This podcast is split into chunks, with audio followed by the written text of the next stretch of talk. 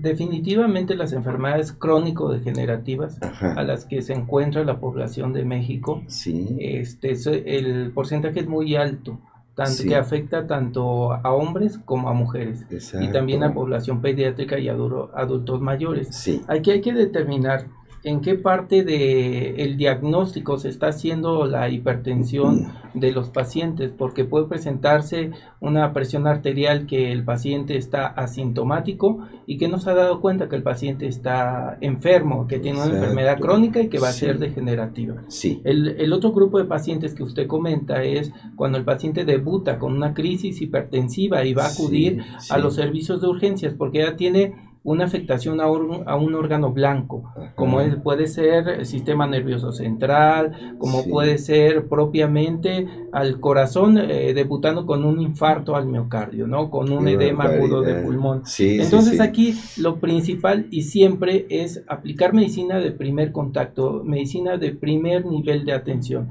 que es donde todos los pacientes se van a identificar de manera oportuna este, y donde todavía podemos tener un tiempo determinado para prevenir complicaciones ah, que van a ser eh, irreversibles el daño, ¿no? como una enfermedad renal crónica, como... Mm, síndromes eh, complejos metabólicos con dislipidemias, obesidad que nos va a llevar a comorbilidades donde la mortalidad va a ser ya definitivamente mayor en todo este tipo de pacientes.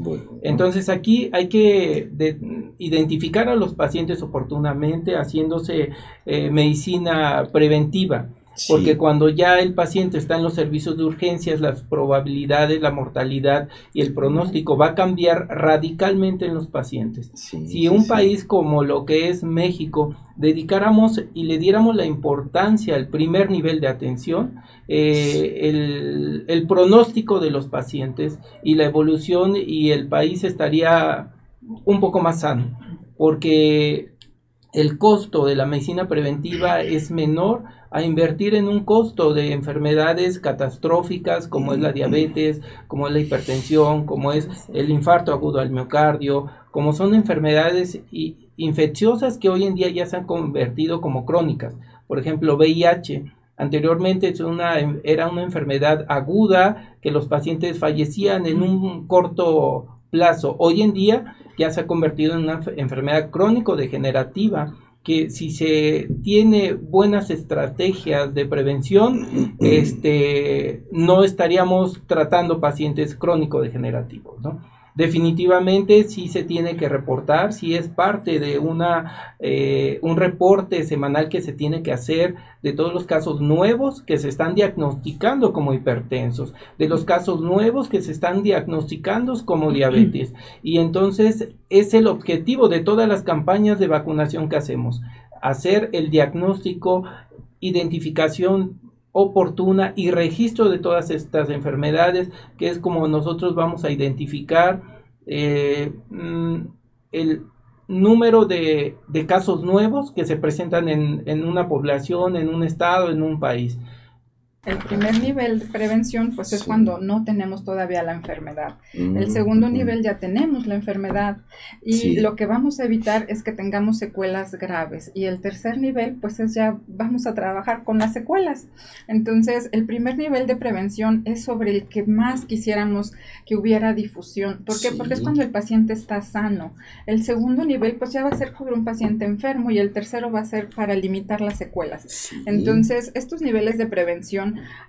pues nos van a tocar a todos, en todas las edades y a todos los pacientes y todos los humanos podemos tener un nivel de prevención. toda esta información que se oye tan compleja que escuchamos hablar al doctor Oscar y nos gusta mucho porque domina el tema profundamente. Lo vamos a invitar otra vez, ojalá se deje, ¿no? cuando somos ciudadanos comunes decimos, y todo eso a mí como me toca, ¿no? O sea, toda esa envergadura de trabajo que se hace, toda esa inversión que que hace el Estado para que tengamos ese nivel de investigación, a mi ciudadano común, ¿en qué me sirve? Pues claro que me sirve en esto, en los niveles de prevención. Mm, ¿Por qué? Porque con esa información, con ese acervo de información se toman decisiones y se hace prevención.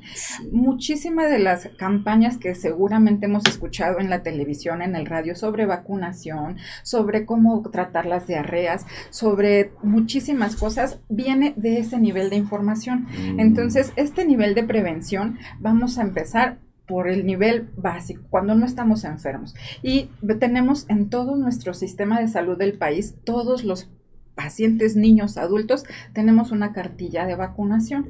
Esta cartilla de vacunación pensamos, ay, solo es para las vacunas. y a mí como ya me vacunaron de chiquito, ya no la tengo que usar, ¿no? Pero estas vacunas tenemos cartilla de vacunación de niños, de adolescentes, de adultos y de adultos mayores. Y aquí nos van diciendo todos los niveles que tenemos para prevenir. Esta cartilla en este caso nos trajimos la de 20 a 59 años porque este mes es el mes del hombre. Hay una campaña que es justo en la prevención de primer nivel, que febrero es el mes del hombre. Y esta cartilla la trajimos porque es del hombre. Este programa de prevención de primer nivel, que es el mes del hombre, se hizo porque vemos que los hombres fallecen antes que las mujeres y fallecen por enfermedades que tal vez se podían haber detectado y tratado. Entonces, este mes, como mes del hombre, hay, digamos que muchas acciones que estamos haciendo en todas las instituciones de todas las instituciones, salubridad, IMSS, todos estamos trabajando en el mes del hombre para hacer del conocimiento de los hombres que pueden acudir a recibir atención. Entonces, la pregunta, ¿cuál es el primer nivel de prevención? Este, cuando estoy sano. Segundo, cuando ya estoy enfermo. Y tercero, cuando son puras secuelas las que voy a cuidar. Sí, me quiero ver.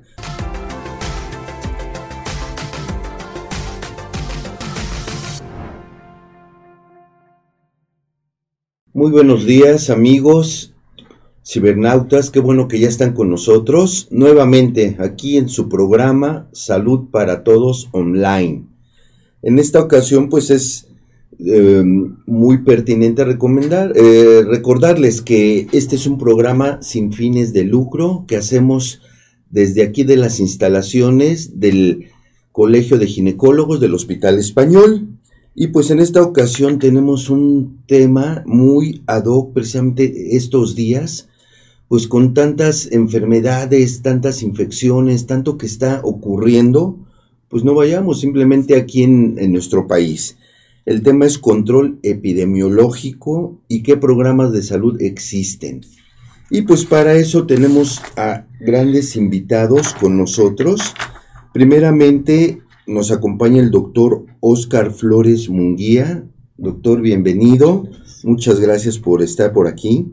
Él es médico especialista en epidemiología hospitalaria, subdelegado médico en el ISTE Estado de México, docente en la licenciatura de Medicina de la Universidad Autónoma del Estado de México, director del Hospital General del ISTE de Toluca, jefe de servicios de regulación de atención médica en oficinas centrales de Dirección Médica del ISTE y jefe del Departamento de Vigilancia y Control Epidemiológico en oficinas centrales de la Dirección Médica del ISTE. Pues bienvenido, doctor. Y la doctora Diana Vergara, pediatra, que ya ha estado con nosotros aquí. Ella está en la Clínica de Medicina Familiar de Cuautlán Izcalli. Pues qué bueno que ya están aquí, pues bienvenidos. Entonces, lo primero que viene a la mente sería, ¿qué es epidemiología? ¿Para qué sirve? ¿Qué, qué, es lo que este, actualmente sabemos y manejamos de ella? ¿Quién guste este, iniciar? las... Las damas, claro que sí. Bueno, pues el programa hoy de programas que tienen control epidemiológico, a veces uno como epidemiología piensa que es sobre las enfermedades que se propagan en la población de una forma muy, muy numérica, sí. pero en realidad pues es el conjunto de acciones mediante las cuales se da cumplimiento a las normas oficiales mexicanas para controlar pues ciertos problemas de salud. Entonces a eso se refiere el control epidemiológico, que era el título de nuestro programa. Entonces son las acciones que ejercemos todas las unidades de salud, inclusive los médicos privados, inclusive centros de salud pequeños, hospitales grandes, todo el sistema de salud del país, estamos estamos regidos por normas oficiales. Todas las acciones que hacemos todos para cumplir esas normas y mantener la salud de la población mexicana, a eso se refiere el control epidemiológico. Ok, ok. Muy bien, y entonces quiere decir que todos estamos ahí adentro. O sea, en cuanto alguien se enferma, pues ahorita tan frecuente el COVID se reporta y ahí va mi caso, ¿no? Y dice tanta, tanto hubo en tal país, en tal hospital, en todo eso, ¿no? Bueno, y después, ¿qué se hace con esos datos? Se reportan pues varias enfermedades. el COVID pues es de las más de las más este, famosas, pero hay enfermedades tan cercanas que padecemos todos, como es la presión alta, la hipertensión, ah, la diabetes, las enfermedades diarreicas, todas las enfermedades en realidad se reportan. Y todo ese acervo de datos lo estudiamos y nuestros dirigentes toman decisiones en base a eso. Mira, hay un incremento en los meses de frío con rotavirus y todas las personas se enferman de diarrea. ¿Qué tenemos que hacer? Ah, proveer electrolitos orales a todas las unidades para que cuando llegue alguien con diarrea le puedan dar la orientación y sepan utilizarlo. Y en base a esa información se toman decisiones. Por ejemplo, vemos que todos los adultos después de 40 años tienen un incremento en su riesgo de cáncer. ¿Qué tenemos que hacer? Se dan cuenta, mira, todos los que tuvieron cáncer de pulmón tenían 50 años, 40, 60. Ah, ok, entonces desde los 40 vamos a ofertar tamizajes para ver si alguien tiene factores de riesgo para cáncer. Entonces, con toda esa información se elaboran programas, se toman decisiones para ayudar a mejorar la salud de la población. Perfecto, entonces ya eh, escucharon probablemente mucha gente, muchas preguntas que nos hacían era este, que ellos pensaban que epidemiología era solo infecciones, COVID, este, rabia, que, que ah, pues ahí entra la epidemiología, ¿no? Para hacer, para estudiar eso, pero ahorita que lo estás comentando, doctora, pues desde una hipertensión, una diabetes, pues también tiene su control epidemiológico. Entonces ya vieron qué importante es esto, amigos pues por favor envíen sus preguntas, cualquier duda. Aquí están nuestros amigos, nuestros colaboradores para contestar todo eso, ¿no? Bueno, y doctor Oscar, cuéntame, este, tú estás como director y como eres epidemiólogo. Así es. ¿Qué, cuál es la enfermedad o entidad, digo, probablemente fuera del COVID, que, que más se presenta, que más estudian, que más se complica? En mm. todos tus, tus, estudios, este, Oscar. Claro que sí, pues primero que nada, muy buenos días a, todo el auditorio que nos está siguiendo a través de esta plataforma, de este programa. Agradecer, por supuesto, la invitación para participar con este tema que es bastante interesante y sí me gustaría complementar un poco referente a lo que ya comentó bien la doctora eh, sobre cómo nosotros trabajamos en el área de epidemiología.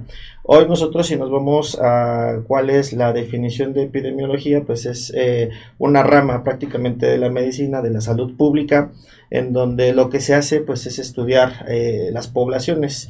Eh, nosotros vemos esa distribución de las poblaciones y de acuerdo a la distribución pues también identificamos determinantes sociales, factores de riesgo que de alguna manera son partícipes para el desarrollo de alguna enfermedad. Esto pues nos lleva, ya bien lo dijo la doctora, a tomar decisiones. Pero bueno, eh, una vez que nosotros entendemos este concepto, nosotros en nuestro país, como sabemos, a través del artículo cuarto constitucional, pues nos habla del derecho a la salud para todos los mexicanas y los mexicanos. Eh, de ahí pues sabemos que se derivan ciertas normas en donde eh, aquí en nuestro país la NOM 017, que es eh, referente a la vigilancia epidemiológica, nos dicta cómo nosotros debemos de trabajar en el área de epidemiología. Nosotros contamos con un sistema nacional de vigilancia epidemiológica que le llamamos SINAVE, en donde si nos preguntamos quién compone el SINAVE, prácticamente somos todo el sector salud. Porque es importante mencionarlo porque en ocasiones pensamos que la parte de la vigilancia epidemiológica solamente recae en el epidemiólogo o en el salubrista, cuando es totalmente contrario todos, tanto enfermeras como médicos de primer contacto, formamos parte, ya que si identificamos alguna enfermedad que sea sujeta a vigilancia epidemiológica, tenemos nosotros la obligación y la responsabilidad de poder hacer nuestra notificación. A grandes rasgos, nosotros dividimos la vigilancia epidemiológica en dos rubros, sistemas de vigilancia especiales y el sistema convencional. Muchos de que los que posiblemente nos escuchan hicimos un servicio social y recordarán el famoso suave o suive eh, que nos tocaba llenar y que a muchos pues no les agradaba, eh, en donde era el paloteo y nosotros en ese sistema convencional lo que hacíamos era eh, notificar el número de casos que nosotros veíamos en la consulta de primera vez sobre enfermedades infecciosas, enfermedades no transmisibles como diabetes, hipertensión, de primera vez obesidad, eh, otro tipo de enfermedades como accidentes eh, de tránsito. También teníamos, eh, por ejemplo, dentro de lo que debíamos de notificar, problemas o enfermedades prevenibles por vacunación, si veíamos varicela, que si veíamos algún caso que sospecháramos nosotros, nosotros, de sarampión, de alguna enfermedad que actualmente están controladas en nuestro país, pues nosotros teníamos esa parte de responsabilidad de notificarlo. Eh, esto solamente se hace con este sistema convencional en donde solamente es por paloteo. Nosotros tenemos datos numéricos por edad y por sexo, grupos de edad, eh, mejor dicho, porque en sí, el suave lo divide por grupo de edad y por sexo, y nosotros identificamos cuáles son las enfermedades que mayor predominio tienen como diagnósticos de primera vez. En otro rubro se dividen los sistemas de vigilancia epidemiológico especiales, en donde ya tienen un componente más específico. ¿Qué componentes tienen? Primero que cuentan, contamos con un sistema nominal. Esto quiere decir que cuando nosotros identificamos un caso, por ejemplo, uno de los sistemas especiales, tuberculosis, nosotros tenemos que elaborar un estudio epidemiológico de caso en donde contamos con nombre, dirección, datos específicos del paciente, pero que además también eh, fortalecemos con un sistema de vigilancia por laboratorio. Tenemos que corroborar el diagnóstico mediante un laboratorio, un laboratorio que debe de estar certificado por el INDRE en cuestión de la metodología y la técnica que se usa para llegar a ese diagnóstico y además se cuentan con manuales para la vigilancia, se cuentan eh, con este otro tipo de, metodologías que en ocasiones nosotros realizamos o llevamos a cabo para darle un seguimiento a esos casos. Actualmente, si respondiendo un poco sobre la pregunta, pues eh, sería un poquito variado porque eh, tenemos sistemas de vigilancia especiales para tuberculosis, enfermedades prevenibles por vacunación, específicamente enfermedad eh, febril exantemática, donde abarcamos este sarampión, rubiola, eh, parálisis flácida aguda, donde se busca que, y esperemos que no pase, eh, que llegásemos a tener un caso de poliomielitis, que actualmente también en nuestro país pues no se tiene, no se cuentan con casos, eh, tosferina, otro problema que tenemos de salud pública y que al final no se ha controlado, no ha desaparecido, y asimismo también tenemos sistemas de vigilancia especial para infecciones asociadas a la atención de la salud, las famosas infecciones nosocomiales, este, tenemos eh, el sistema que hoy creo que ha sido el más importante por el tema de la pandemia, por la COVID-19, eh, el CISBER, que muchos lo hemos escuchado en los medios eh, cuando da sus reportes el subsecretario de Salud, donde es el sistema de vigilancia de enfermedades respiratorias, pero contamos también uno, por ejemplo, para enfermedades diarreicas agudas, para tuberculosis o micobacterias, incluso apenas acaba de pasar el Día Mundial de la Lucha contra la Lepra y pues es otra de las enfermedades que vigilamos. Entonces, eh, son una cantidad importante de enfermedades que tienen un sistema de vigilancia especial, pero hoy, sin duda, la más importante que tenemos en cuestión de, lo que estamos nosotros vigilando sería eh, la de enfermedades respiratorias. Y no solamente porque engloba COVID, sino porque engloba también influenza. Ok. Sí, bueno, pues damos la bienvenida a este la eh, Araceli, licenciada Araceli García. Buenos días, jefa de enfermería de la Clínica Médica Familiar de Coahuilán Izcalli y la doctora Rosalba Álvarez, también jefa de enseñanza de la clínica. Pues bienvenidas, doctora, licenciada. Qué bueno, qué gusto que están aquí con nosotros. Pues estamos platicando acerca de esto de la epidemiología, qué es, este, por qué es importante estudiarla, qué enfermedades son las principales de las que estamos hablando y sobre todo qué tiene que ver con la población, ¿no? Que muchas veces desde yo mismo pensaba, dije, epidemiología, pues es solo COVID, rabia, y ya, ¿no? Pero nunca pensé que todo se englobara todas las enfermedades, sobre todo la importancia, ¿no? Como nos comentaba la doctora Diana, de la prevención.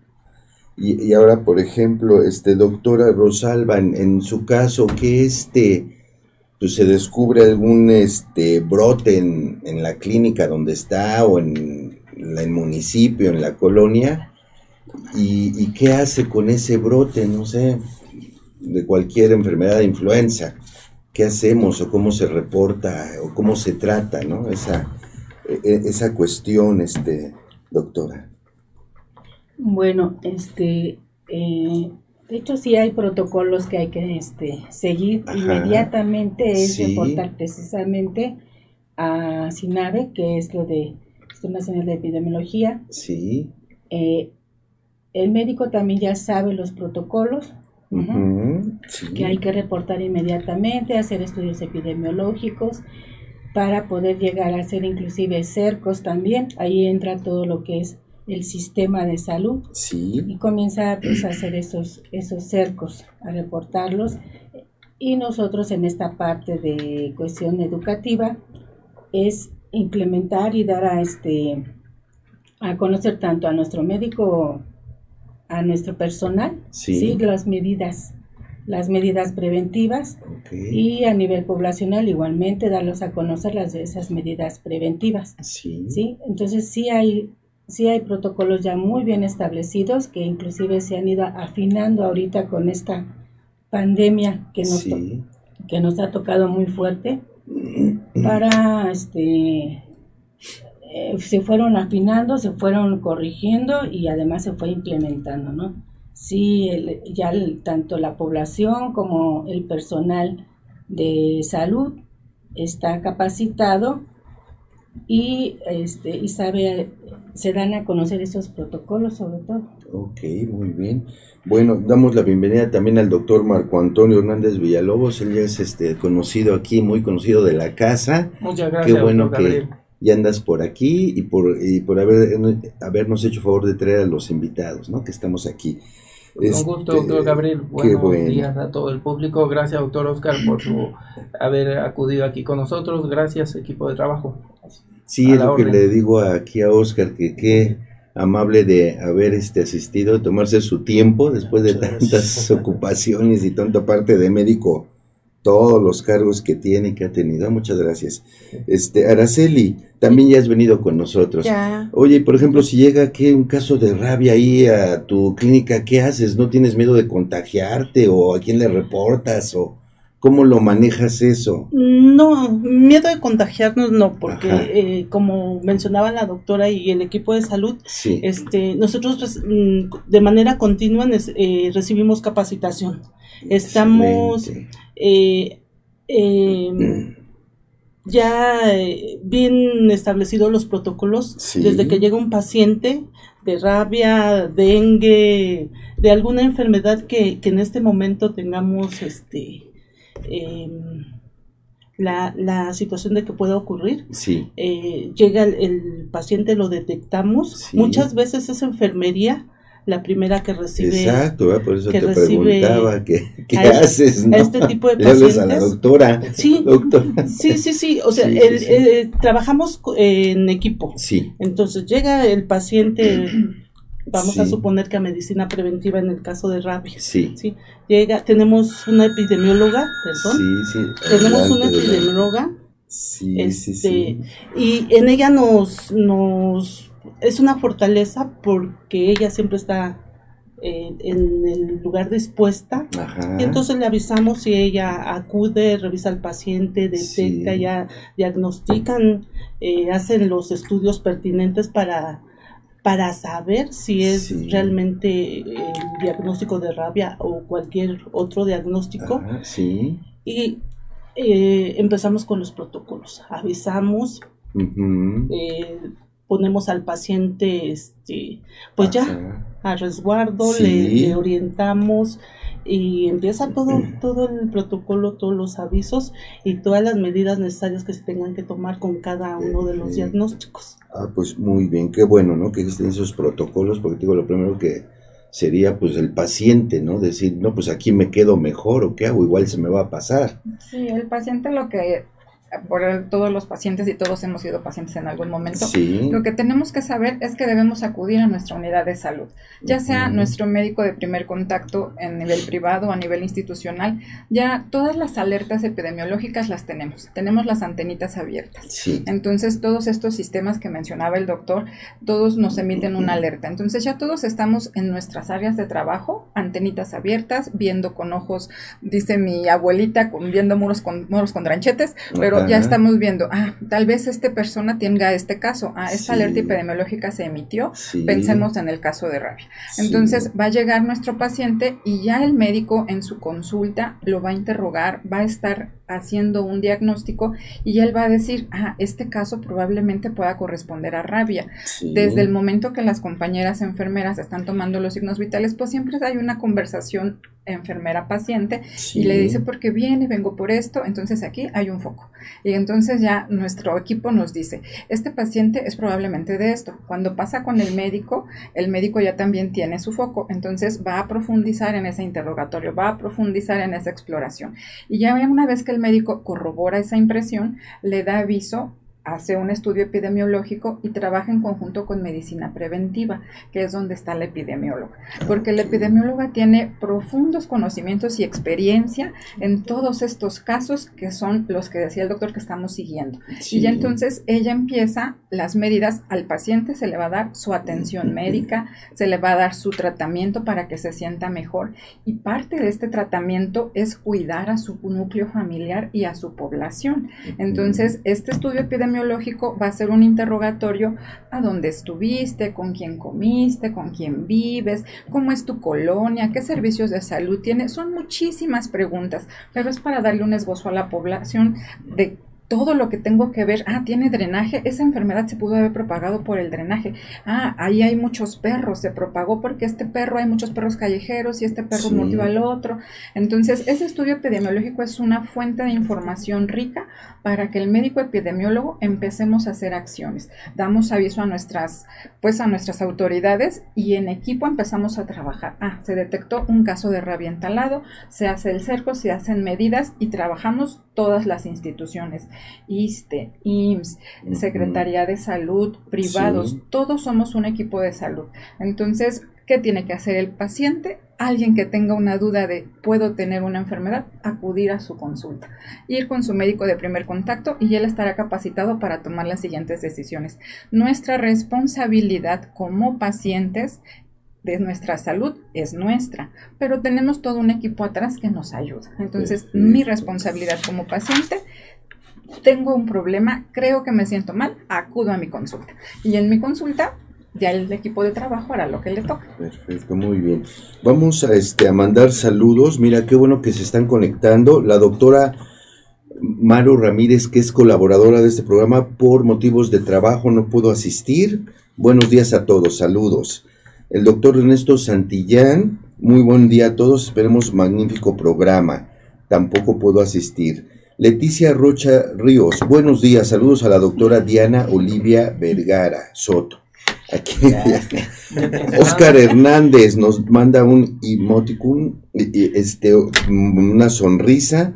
José Rocha Ríos, excelente programa, felicidades. La doctora Ramírez nuevamente, un saludo a todos y en especial al doctor Marco. Te manda saludar este Maru, Marco. Pues muy bien. Bueno, Marco, pues aprovechando que te, te, este, te saludó Maru, cuéntanos, allí en urgencias, que llega una paciente, por ejemplo, con crisis hipertensiva, es decir, la hipertensión muy alta, ¿eso también entra en epidemiología o qué haces con esa paciente? definitivamente las enfermedades crónico-degenerativas a las que se encuentra la población de México, sí. este, el porcentaje es muy alto tanto, que afecta tanto a hombres como a mujeres y también a población pediátrica y adultos mayores. Sí. Aquí hay que determinar en qué parte del el diagnóstico se está haciendo la hipertensión de los pacientes, porque puede presentarse una presión arterial que el paciente está asintomático y que no se ha dado cuenta que el paciente está enfermo, que tiene una enfermedad crónica y que va a ser degenerativa. Sí. El, el, otro grupo de pacientes que usted comenta es cuando el paciente debuta con una crisis hipertensiva y va a acudir a los servicios de urgencias porque ya tiene una afectación a un, órgano blanco, como puede ser el sistema nervioso central, como puede ser propiamente al corazón eh, debutando con un infarto al miocardio, ¿no? Con un edema agudo de pulmón. Entonces aquí lo principal y siempre es aplicar medicina de primer contacto, medicina de primer nivel de atención, que es donde todos los pacientes se van a identificar de manera oportuna este, y donde todavía podemos tener un tiempo determinado para prevenir complicaciones ah, que van a ser eh, irreversibles el daño, ¿no? como una enfermedad renal crónica, como... Mm, síndromes eh, complejos metabólicos con dislipidemias, obesidad que nos va a llevar a comorbilidades donde la mortalidad va a ser ya definitivamente mayor en todos este tipo de pacientes. Entonces aquí hay que identificar a los pacientes oportunamente haciéndose eh, medicina preventiva porque cuando ya el paciente está en los servicios de urgencias, las probabilidades, la mortalidad y el pronóstico va a cambiar radicalmente en los pacientes. si un país como lo que es México dedicáramos y le diéramos la importancia al primer nivel de atención, eh, el, el pronóstico de los pacientes y la evolución y el país estaría un poco más sano, porque el costo de la medicina preventiva es menor a invertir en un costo de enfermedades catastróficas como es la diabetes, como es la hipertensión, como es el infarto agudo al miocardio, como son enfermedades infecciosas que hoy en día ya se han convertido como crónicas. Por ejemplo, VIH. Anteriormente es una, era una enfermedad aguda que los pacientes fallecían en un corto plazo. Hoy en día ya se ha convertido en una enfermedad crónico-degenerativa que si se tiene buenas estrategias de prevención, este, no estaríamos tratando pacientes crónico-degenerativos, ¿no?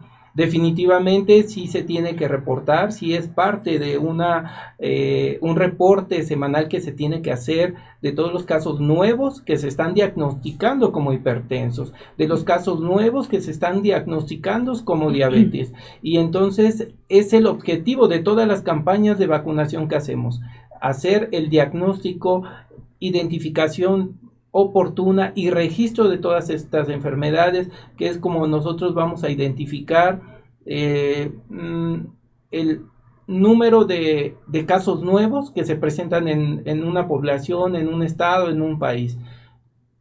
Perfecto. Oiga, pues a todos nuestros cibernautas, a todos quienes nos están acompañando, ya escucharon la palabra prevención, porque puede ser tan fácil, ah, pues yo soy hipertenso, me dio una crisis hipertensiva, fui a urgencias y ya dije, pues ya, ya me van a dar mi medicina y vámonos, ¿no? Pero justo el doctor Marco acaba de mencionar, no, no, no, ahora ya no pudimos prevenirte en ti la diabetes, la hipertensión, la obesidad, pero sí lo que podemos prevenir, pues, este, prevenir son las complicaciones a futuro, complicaciones este, en los del resto del organismo. Entonces, otra vez entra la prevención. Bueno, mira, siguen llegando muchos saludos y preguntas. La doctora Alicia Ortiz, que también es colaboradora aquí de nosotros, pregunta, doctor Oscar, ¿en qué casos entra en operación los controles epidemiológicos y qué son, cómo operan? ¿Qué es un control epidemiológico? Sí, claro. Pues como comentábamos, nosotros a través de, todo el sistema que tenemos, eh, siempre, y ya también se ha comentado, la información se debe de utilizar primero para analizarse y posteriormente para nosotros generar las recomendaciones. Nosotros tenemos eh, diferentes formas de eh, emitir, a lo mejor desde un aviso epidemiológico, una alerta epidemiológica que le emite directamente la Dirección General de Epidemiología, y esto va a depender mucho del tipo de enfermedad que se identifique.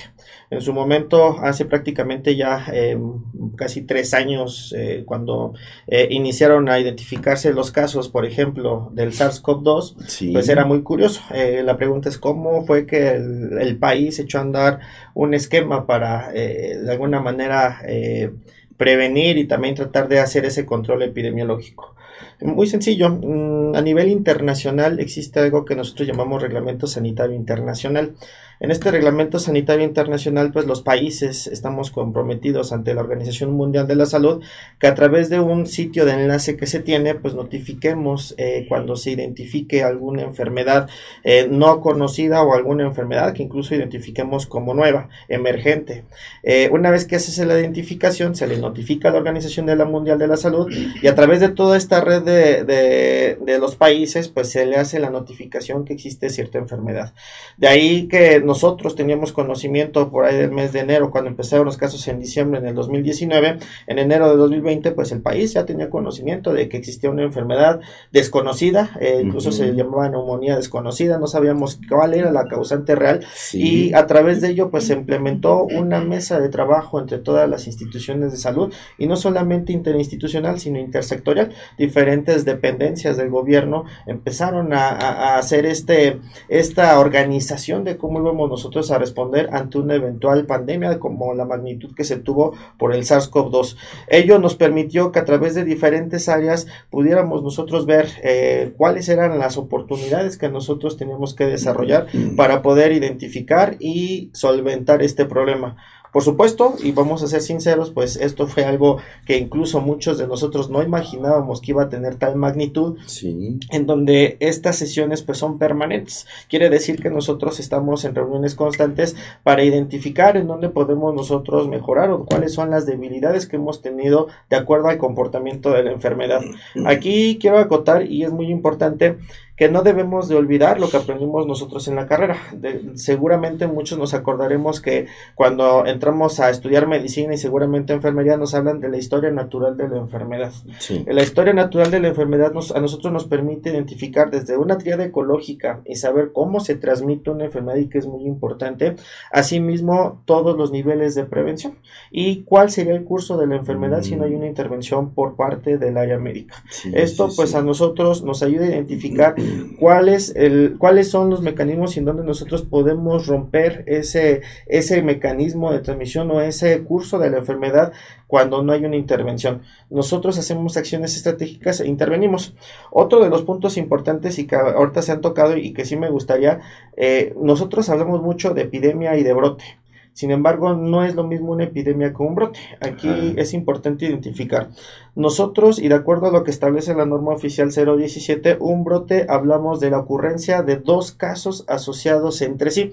Hablamos en tiempo, lugar y persona. ¿Qué quiere decir? Si ahorita me llegan un, a, la clínica unas dos personas, eh, son familia, a lo mejor mamá e hija, y llegan porque les dio diarrea nosotros al hacer la investigación me dicen que se fueron a comer al mismo lugar, consumieron alimentos, este, los mismos alimentos y tienen diarrea, estamos ante un brote.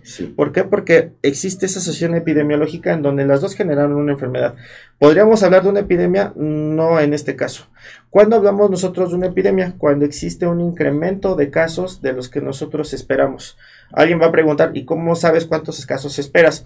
Nosotros a nivel global y de acuerdo a la información que se tiene con esto del SUIBE, nosotros hacemos los famosos, las herramientas llamadas canales endémicos. Ocupamos siete años atrás y vemos el comportamiento de una enfermedad y a través de algunas fórmulas que ocupamos para ver cuál es el, el promedio de esos siete años que esperamos, establecemos como un límite. Si yo, por ejemplo, hablamos de Cuautitlán Izcalli, en Cuautitlán Izcalli yo espero que existan 100 casos de diarrea en este mes, en el mes de febrero, pero voy al 20, 21 de febrero y ya tengo 150 casos de diarreas, podría decir que yo estoy en el canal endémico en una zona de epidemia. ¿Por qué? Porque hay un incremento inusual de eh, la enfermedad que yo ya he visto cómo se comporta durante los últimos 7 años. En ese momento nosotros hablamos de una epidemia. Entonces, cuando nosotros establecemos estos dos mecanismos, nosotros tenemos también que echar a andar este, este mecanismo del control epidemiológico que nos pregunta. Una, con la investigación, debemos de investigar por qué existe ese incremento inusual de, de las enfermedades diarreicas y en un brote es muy similar, incluso han tocado y seguramente hemos visto brotes que son explosivos, a lo mejor en algún restaurante, eh, todos se enfermaron, nos ha tocado en fiestas eh, que festejaron 15 ah, años, eh, por ahí hubo una muy muy famosa en algún tiempo donde se hizo la investigación y resulta que un vecinito fue y les echó este algo a la comida, sí, este y todos este salieron con, esa no fui, sí, verdad, esa no fui. entonces eso pues nos ayuda a detonar y hacer una investigación. Y ojo, una vez haciendo esto lo que tenemos que hacer son unas recomendaciones para un control epidemiológico, evitar que se sigan generando casos nuevos de lo que estemos identificando. Entonces, como nosotros detonamos a través de esta investigación. Sí. Ah, oye, pues muchas gracias, Oscar. Qué, qué explicación tan buena, tan precisa. Con razón estás ahí, con razón este currículum, ¿eh? Qué bueno, aunque también aquí tus colaboradores siempre aquí están a la en primera fila, siempre nos explican, nos hacen el favor de acudir y pues todos, todos ellos muy profesionales, ¿eh, Oscar? Este, bueno, ah, doctora Diana, este, ¿nos puedes hablar de los niveles de prevención que ahorita que mencionó Oscar, que hay tres niveles y todo?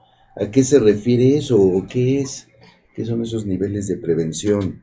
Pues sí, nosotros vamos a tener como decía el doctor Marco, a veces ya tenemos al paciente muy enfermo, pero porque tenemos ya pensamos que podemos prevenir una secuela. El primer nivel de prevención, pues es cuando no tenemos todavía la enfermedad. el segundo nivel ya tenemos la enfermedad y lo que vamos a evitar es que tengamos secuelas graves. Y el tercer nivel, pues es ya vamos a trabajar con las secuelas. Entonces, el primer nivel de prevención es sobre el que más quisiéramos que hubiera difusión. ¿Por qué? Porque es cuando el paciente está sano. El segundo nivel, pues ya va a ser sobre un paciente enfermo y el tercero va a ser para limitar las secuelas. Entonces, estos niveles de prevención pues nos van a tocar a todos, en todas las edades y a todos los pacientes y todos los humanos podemos tener un nivel de prevención.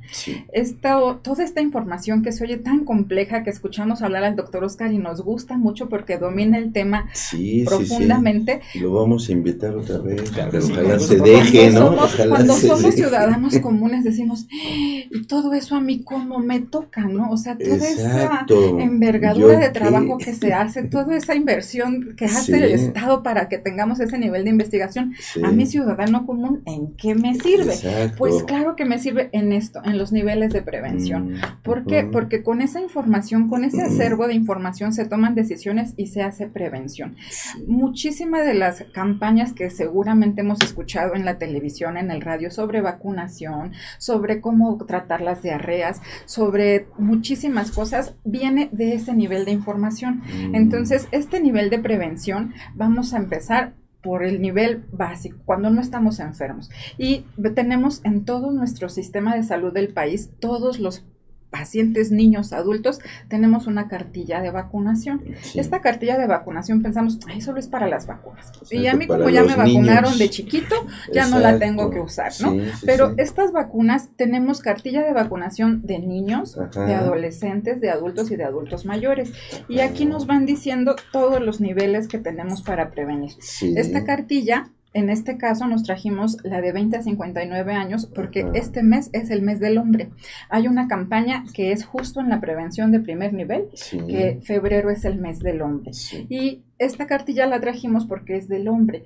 Este programa de prevención de primer nivel, que es el mes del hombre, se hizo porque vemos que los hombres fallecen antes que las mujeres y fallecen por enfermedades que tal vez se podían haber detectado y tratado.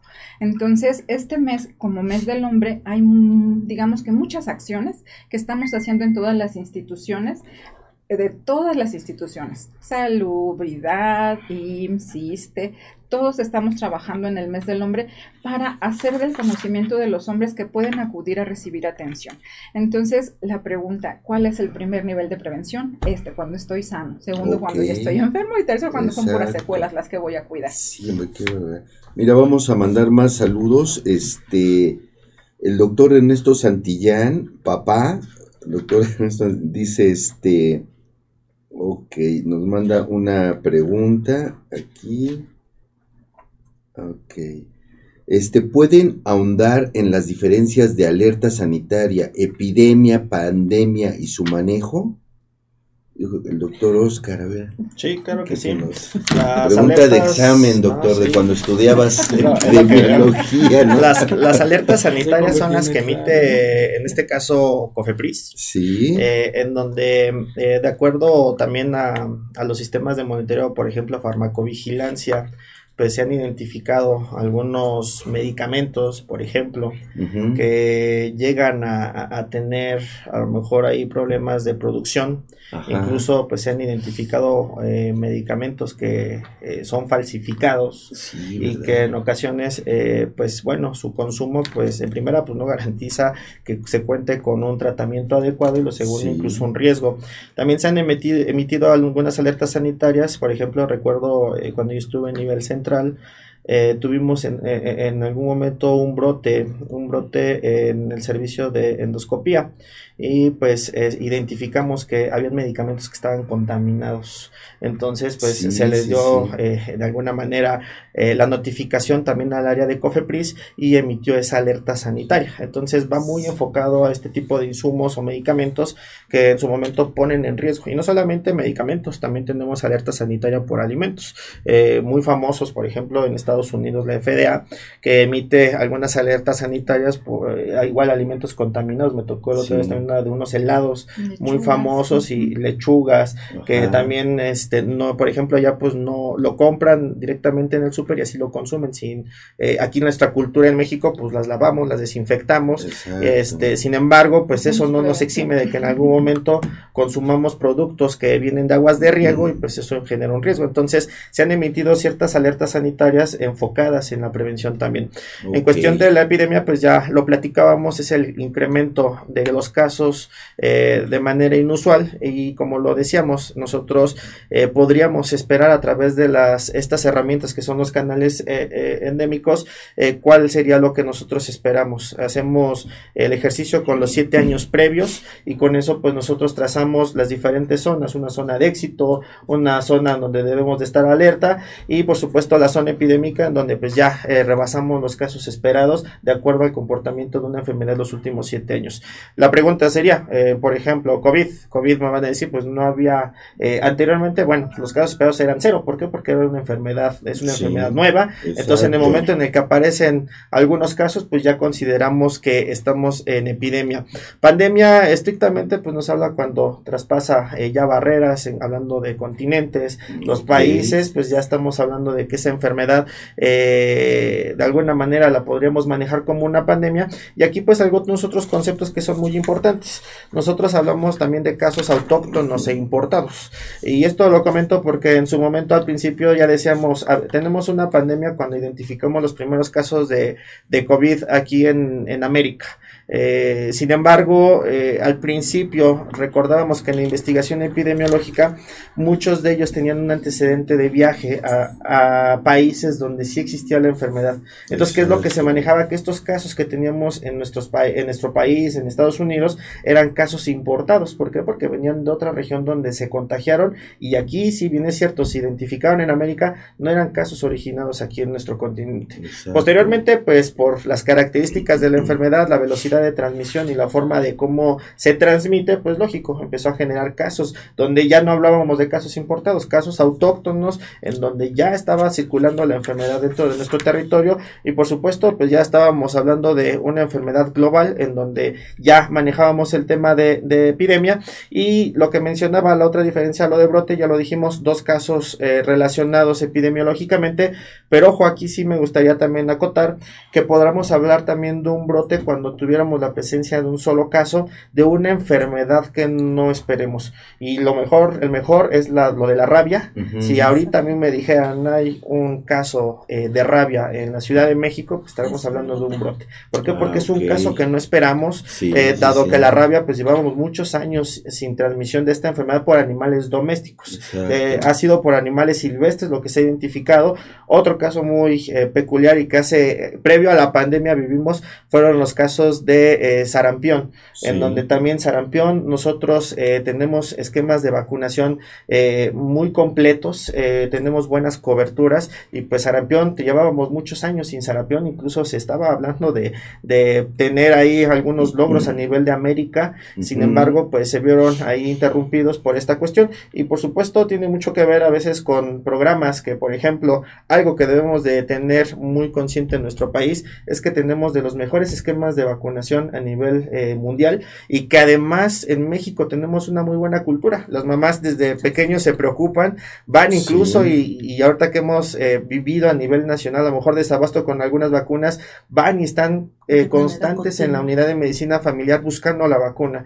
Sin embargo, nuestro país vecino, por ejemplo, también en Europa, en estos países, pues desafortunadamente sus esquemas son incompletos y pues existen, por ejemplo, grupos antivacunas que desafortunadamente pues impiden que se lleve a un control adecuado de estas enfermedades. Pero esencialmente pues serían las diferencias que tendríamos con estos conceptos. Perfecto, muy bien. Pues vamos a, este, a seguir mandando saludos. Ya llegaron más preguntas. Gilberto Betancourt, saludos. Qué bueno que estás aquí con nosotros, como cada semana. El doctor Ernesto Santillán, nuevamente. Santi Moncada. Interesante saber que una especialidad, la epidemiología, que no es tan solicitada, tenga un campo de trabajo tan amplio y sobre todo importante en el manejo de prevención y tratamiento de las patologías. ¿Ok? Bueno, entonces, este... A ver, Marco, mira que hay una pregunta. Dice, ¿es verdad que se puede contagiar la rabia? Es que escuché de un caso de rabia por un murciélago. Claro que sí se puede contagiar. ¿De humano a humano? De humano a humano no se contagia, pero, sí se ah, contagia. Aquí hay que recalcar bien lo que se ha comentado de lo que es la triada ecológica, el medio ambiente, el huésped y el hospedero. Es quien va a tener y va a partir de ahí el medio mm. de transmisión. En este caso, la rabia es una enfermedad transmisible por eh, un reservorio. En este caso, el reservorio puede ser un roedor, puede ser un murciélago, puede ser un perro, puede ser este una rata propiamente, ¿no? Pero no necesariamente va a transmitir por completo a lo que es al ser humano, ¿no? En algunos casos en particular sí hay eh, eh, rabia en las personas y el comportamiento es una enfermedad crítica prácticamente este y quien le da un padecimiento de este tipo puede tener un comportamiento tan grave que puede llegar hasta fallecer. ¿No? Aquí es muy importante la prevención, la educación, la promoción a la salud, ¿no? En cuanto a los animales domésticos, campañas de vacunación eh, para la rabia, incluso aquí en la cartilla viene un apartado en el número 12 que dice dueños responsables con animales de compañía, ¿no? Entonces aquí es parte de las pláticas que nosotros como en un primer nivel de atención tenemos que enfocarla a, los animales con los que nosotros convivimos, ¿no? Tanto perritos, que es la, el mayor porcentaje de los animales que tenemos en casa domésticos,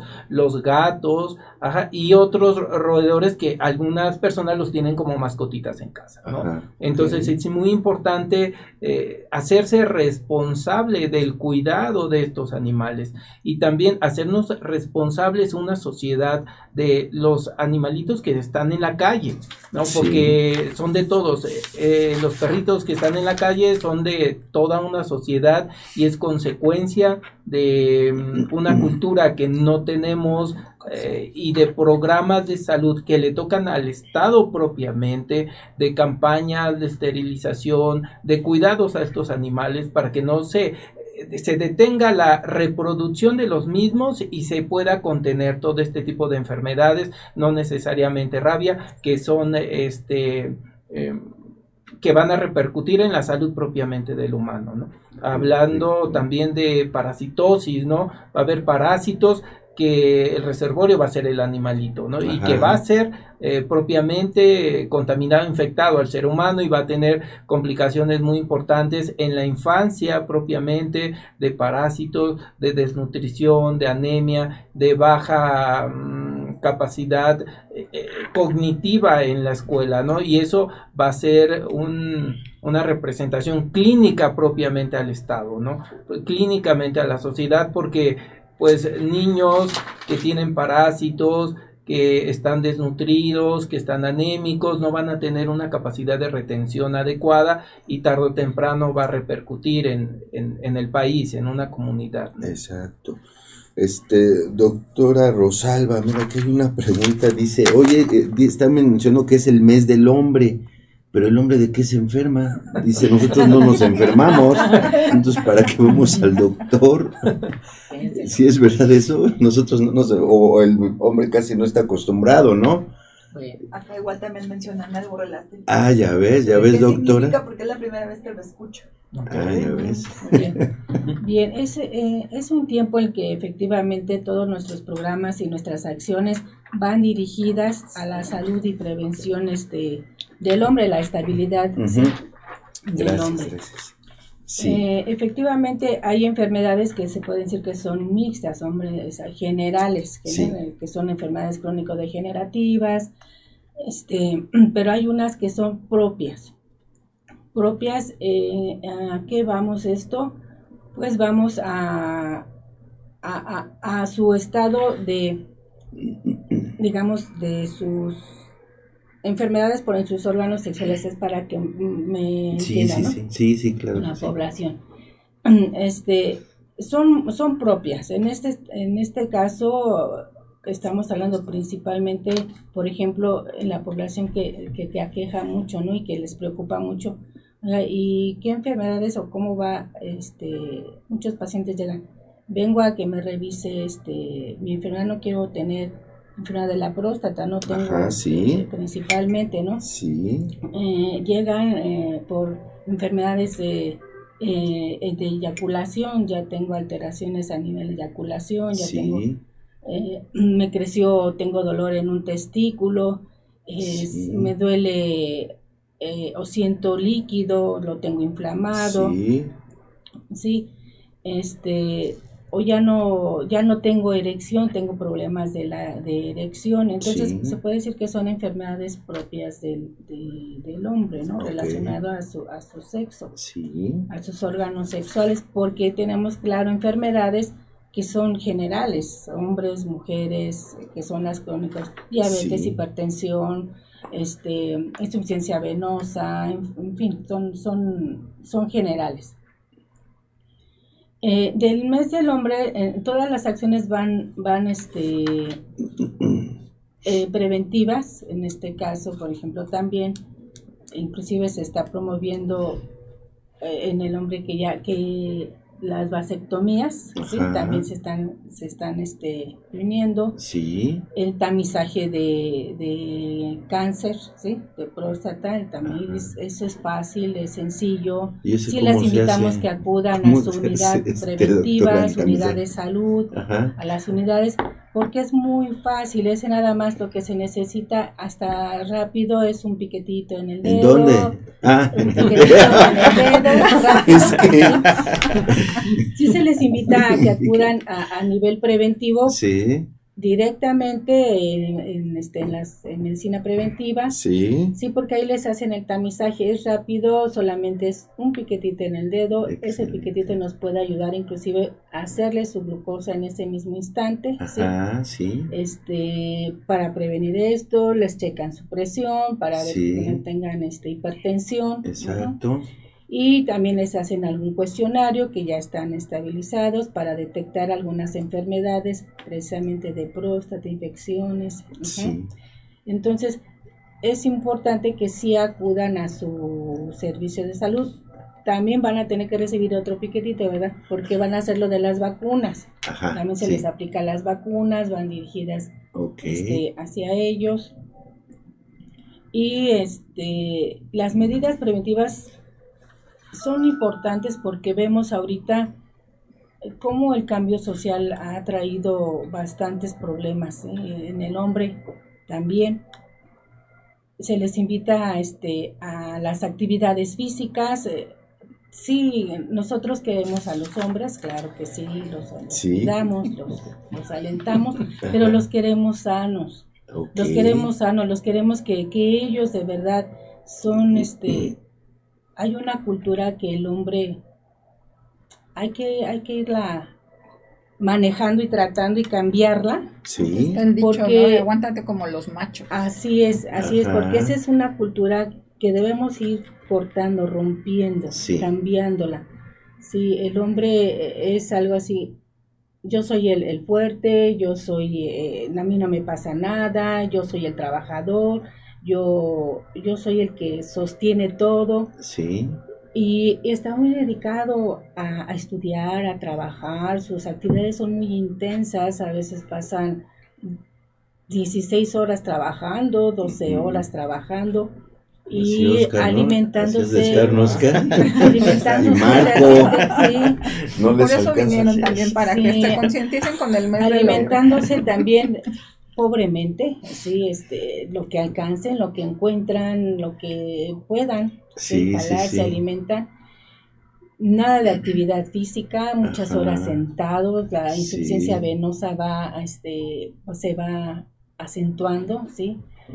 Eh, Además, ha aumentado también las, eh, las enfermedades psicológicas y mentales. Sí, Ya son pacientes ya muy ansiosos, que ya caen en ansiedad, ah, inclusive en depresión. Entonces, son enfermedades que están, que, que nos están este, aumentando gravemente. ¿sí?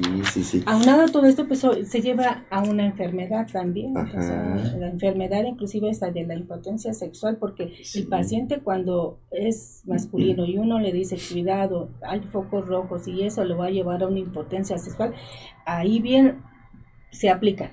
Ajá, sí, se aplican inmediatamente y comienza la buena alimentación, comienzan a hacer el ejercicio, dejan el tabaco y este y se comienzan a checar. ¿Por qué? Porque la verdad es un tema que afecta gravemente este eh, al hombre, a, la pareja en todos sus aspectos psicológicos, emocionales. Perfecto. Y pues entonces esas son... Ah, no, no, si quieres ahí déjalo, ¿no? ya, ya vimos que sí, que sí nos enfermamos y pues, mucho. Pues, inclusive ahorita en este mes, y dándole eh, importancia al mes del hombre, en el apartado de la prevención de las enfermedades, en la misma cartilla que traemos aquí, que todos debemos de cargar como el INE, incluso es nuestra cartilla de presentación en todo, de salud, de nuestro bienestar, ¿no?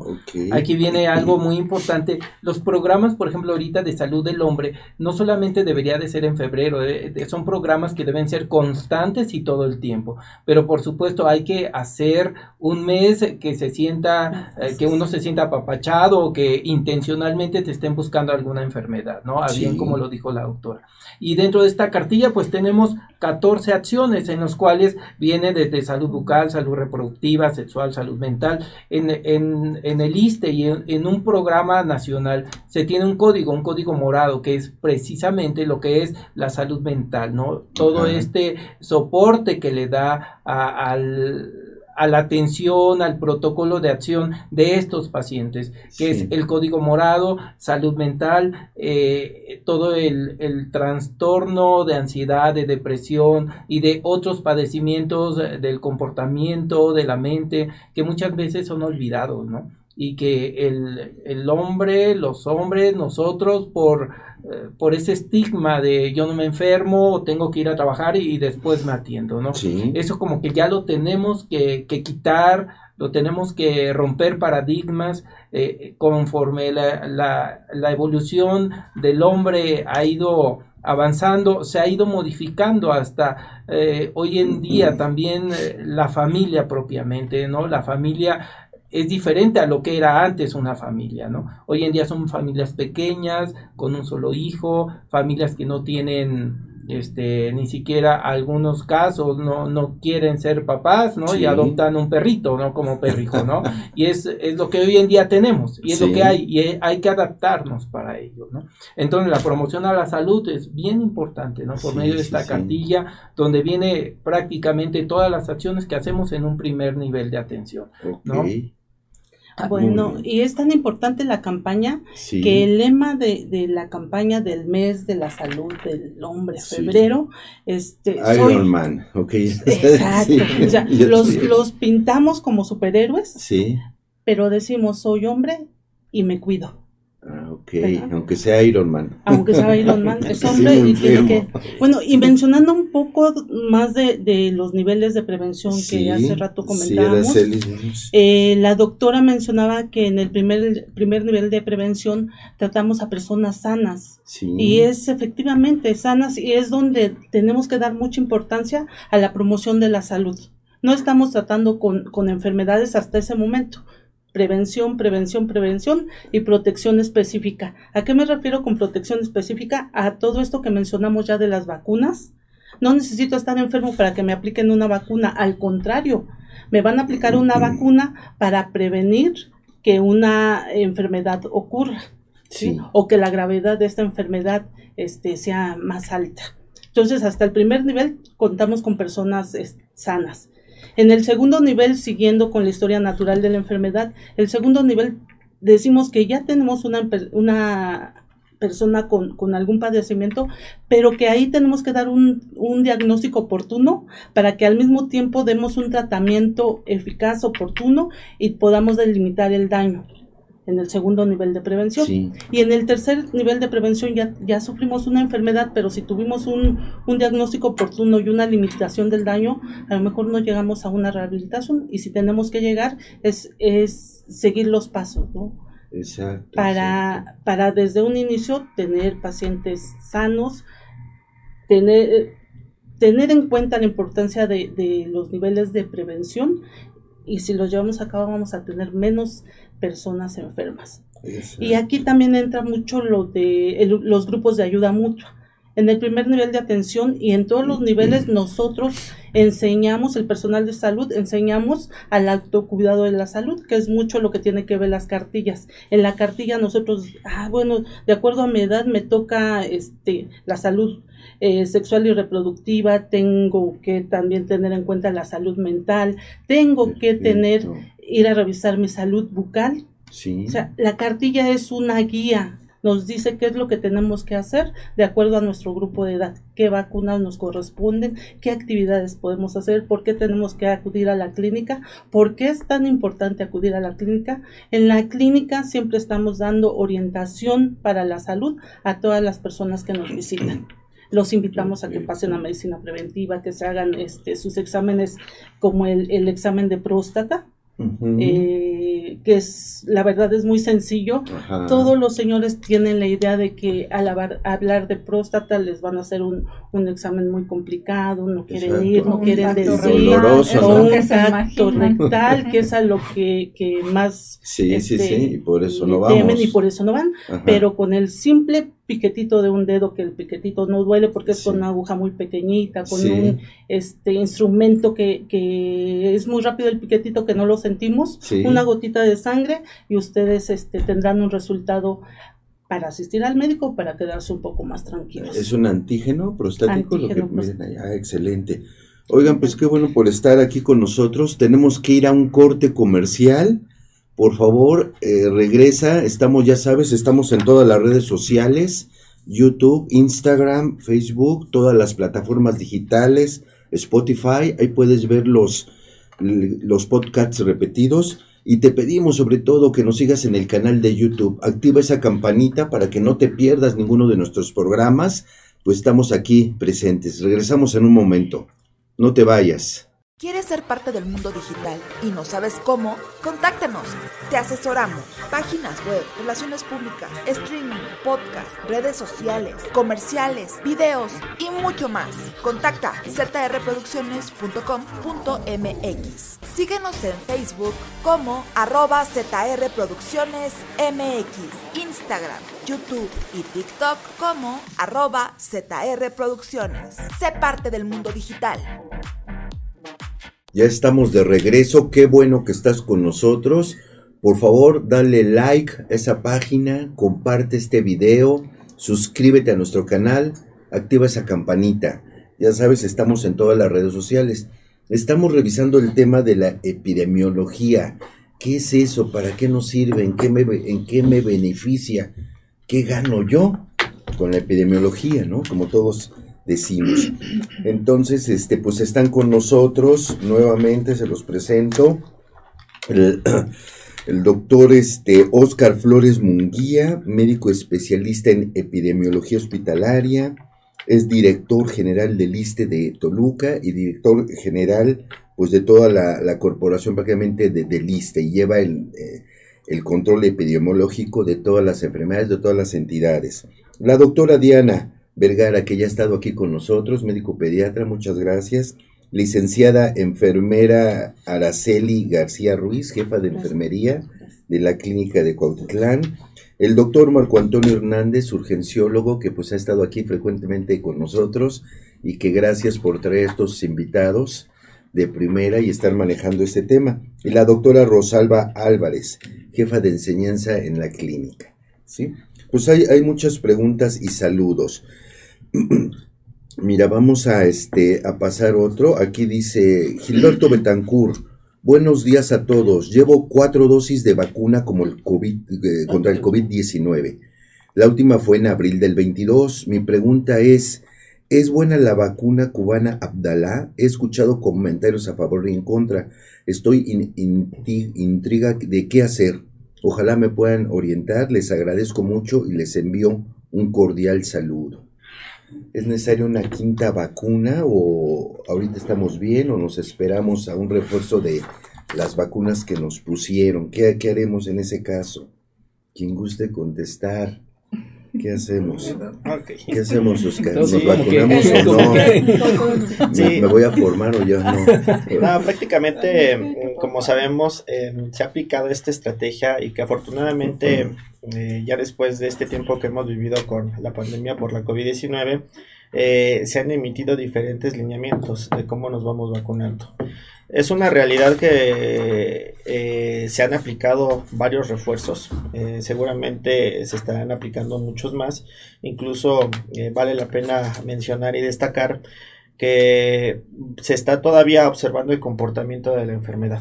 Seguimos aprendiendo mucho, seguimos conociendo, incluso en su momento se ha platicado y creo que estaremos eh, muy pronto eh, dentro de estos próximos años eh, en saber si la enfermedad se llega a comportar de, por ejemplo, de manera estacional, similar a influenza, por ejemplo. Entonces, influenza tenemos un caso muy peculiar que es una enfermedad totalmente estacional. La temporada de influenza inicia a partir de la semana epidemiológica número 40, hablando aproximadamente del mes de octubre, y finaliza en la semana epidemiológica del siguiente año en la, en la semana 20, que estamos hablando en mayo. Entonces, octubre a mayo es la temporada. Eh, aproximadamente por ahí del 20 de mayo, mediados de mayo. Todavía falta. Así es. Entonces, por ejemplo, en influenza, pues la estrategia es muy eh, dirigida. ¿Cómo se dirige? La vacuna de influenza se aplica y la recomendación es que se aplique en los primeros meses en que inicia la temporada. Por eso es que la vacuna, este, afortunadamente esta temporada ha sido de las pocas en las que hemos tenido la vacuna en tiempo y forma, se empieza a aplicar a partir del mes de octubre y noviembre, buscando que durante toda esa temporada invernal, la temporada de influenza, nosotros estemos protegidos. Eh, seguramente va a pasar lo mismo con, con COVID, eh, dependiendo del tipo de comportamiento y por supuesto la población que esté vulnerable o la población que se vea mayormente afectada. ¿Qué es importante aquí y, sí me gustaría y creo que es un buen momento para resaltar? Mm. Eh, nosotros tenemos otro concepto por ahí que que, nos genera bastante tema, que es la infodemia. Cuando hablamos de infodemia, ¿a qué nos referimos? A que yo escuché, yo leí, yo vi, yo me dijeron. Y es importante que nosotros pues evitemos el replicar primero información que es totalmente falsa porque esto se vino dando desde la pandemia. Recordemos cómo en algún tiempo, en algún tiempo se estuvo diciendo no te vacunes porque trae chip en la vacuna. Totalmente falso. Ah, no era este, verdad. ahorita ya nos están rastreando, ya estamos aquí. Entonces, eh, pues, es, un, es uno de los ejemplos más clásicos que en su momento eh, estuvo circulando. Referente a las vacunas fue algo muy similar. Siempre se anduvo eh, hablando de que todos queremos y todos buscamos la Pfizer porque es la mejor vacuna y las otras tienen eh, algunos, algunos problemas, de, incluso se manejaban problemas de salud.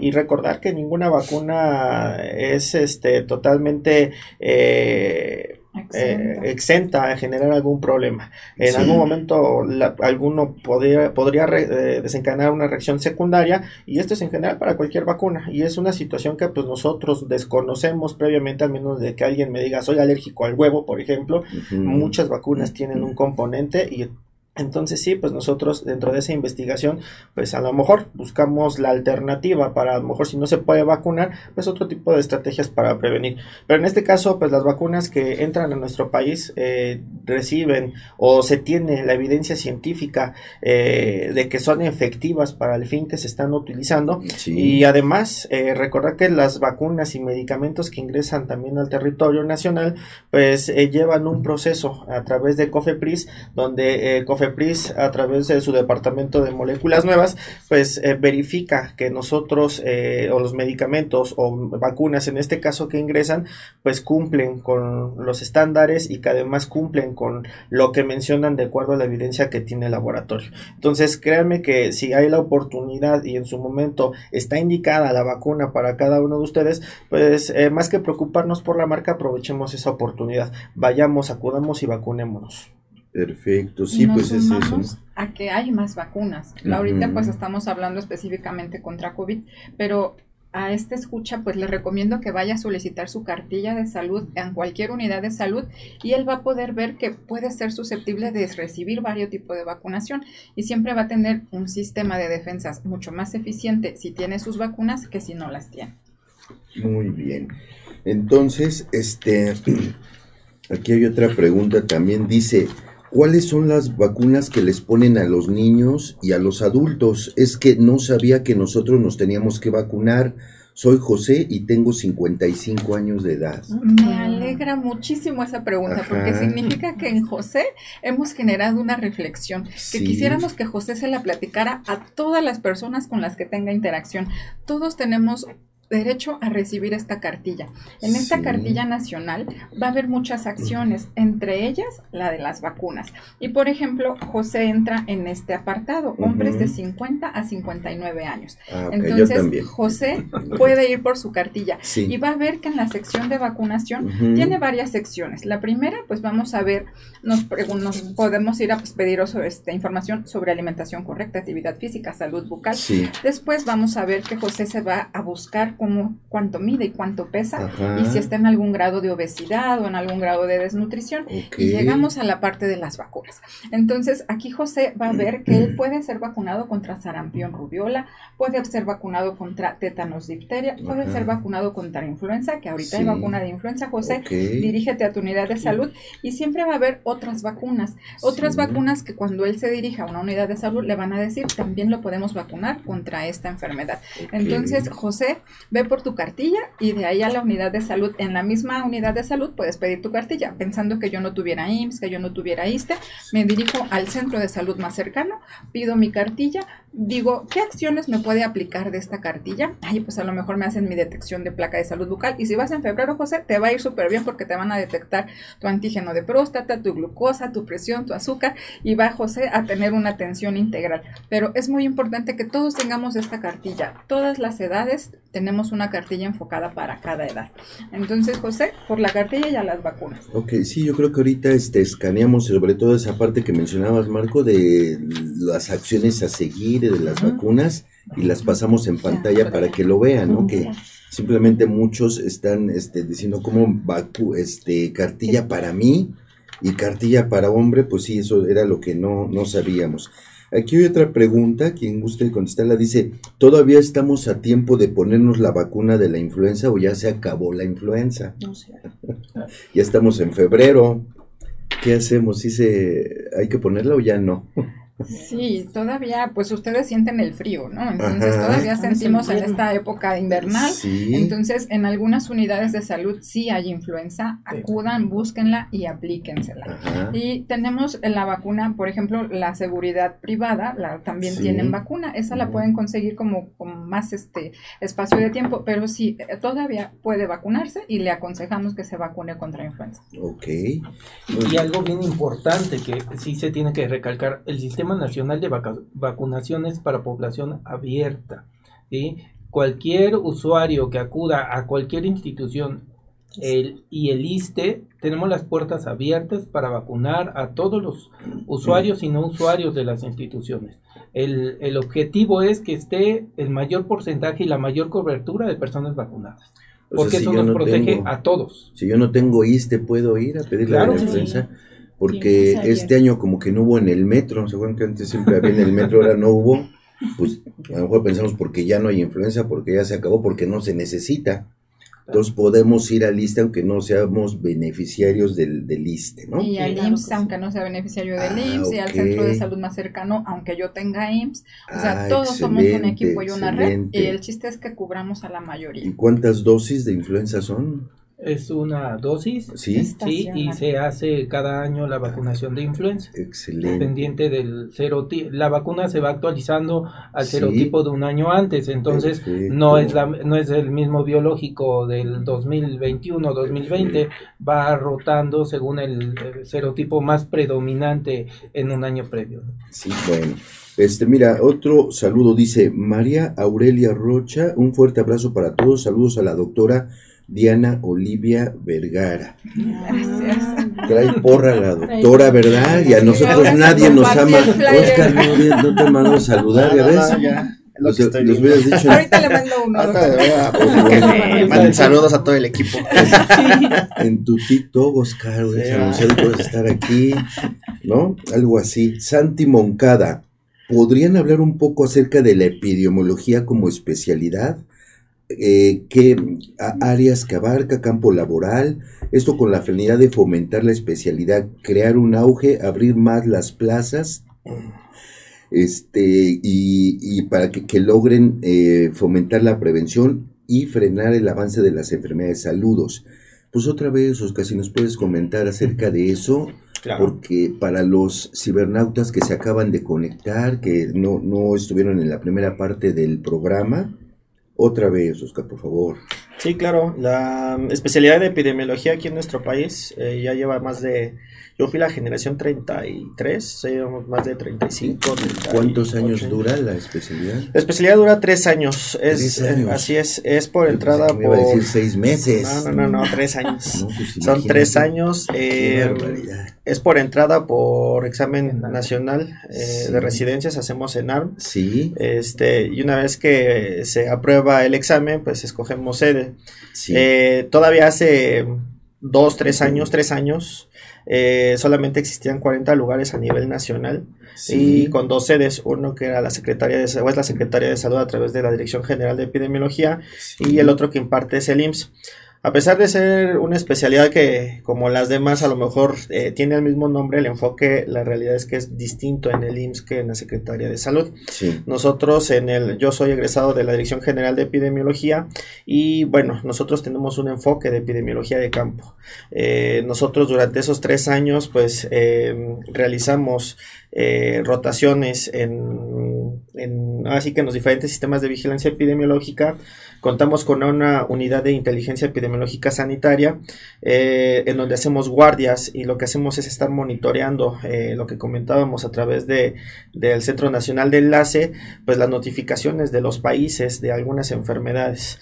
Ahí pues eh, te enteras a lo mejor que hay un nuevo virus de influenza en China, en Estados Unidos, alguna enfermedad que esté circulando en algún país y a través de ellos pues se hacen los, las notas informativas o, o se integra la información para dársela a conocer a nuestras autoridades. Eh, además, dentro de, esta, eh, de este curso de especialidad, tenemos la oportunidad de participar en desastres naturales, eh, cuando hay inundaciones, cuando hay este, huracanes, eh, nos mandan a, los estados afectados, a las localidades afectadas y hacemos epidemiología de barrido casa por casa, buscando o identificando eh, personas con ciertas enfermedades, enfermedades diarreicas, otorgamos actividades preventivas a través de plata coloidal, asesoramos a las personas de cómo prevenir que se enfermen porque ante ante un desastre natural, pues lo que ves es caos. Entonces sí llevamos a cabo ese tipo de planteamientos, esos programas, además de pues buscar que ante un desastre natural pues se incrementan enfermedades no solamente diarreicas, enfermedades transmisibles como si hay brotes de varicela, de hepatitis, entonces todo ello pues lo que nosotros buscamos es prevenir y atender. Eh, yo por ejemplo dentro de mi especialidad tuve la oportunidad de participar en los Juegos Panamericanos, eh, perdón, en los Paralímpicos de Brasil en el año 2016, eh, estuve ahí en Río de Janeiro, porque también si recordamos en esos años estaba mucho lo de Zika, dos años previo estaba chikungunya, en Zika se emitió incluso por ahí también una alerta a nivel internacional. Y recordemos que los casos de microcefalia pues incluso estuvieron a punto de suspender los Juegos Olímpicos. Entonces eh, mandaron eh, que parte de nosotros pudiéramos acudir, entonces un servidor acudió y pues lo que hacíamos era con los atletas eh, que se encontraban, pues si tenían algún dato de alguna enfermedad pues se pasaban con nosotros y nosotros hacíamos la investigación epidemiológica.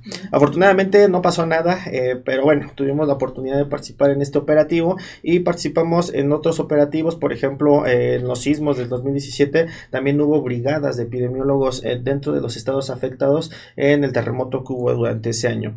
Eh, ya en el último año, pues nos toca rotar en los hospitales para epidemiología hospitalaria.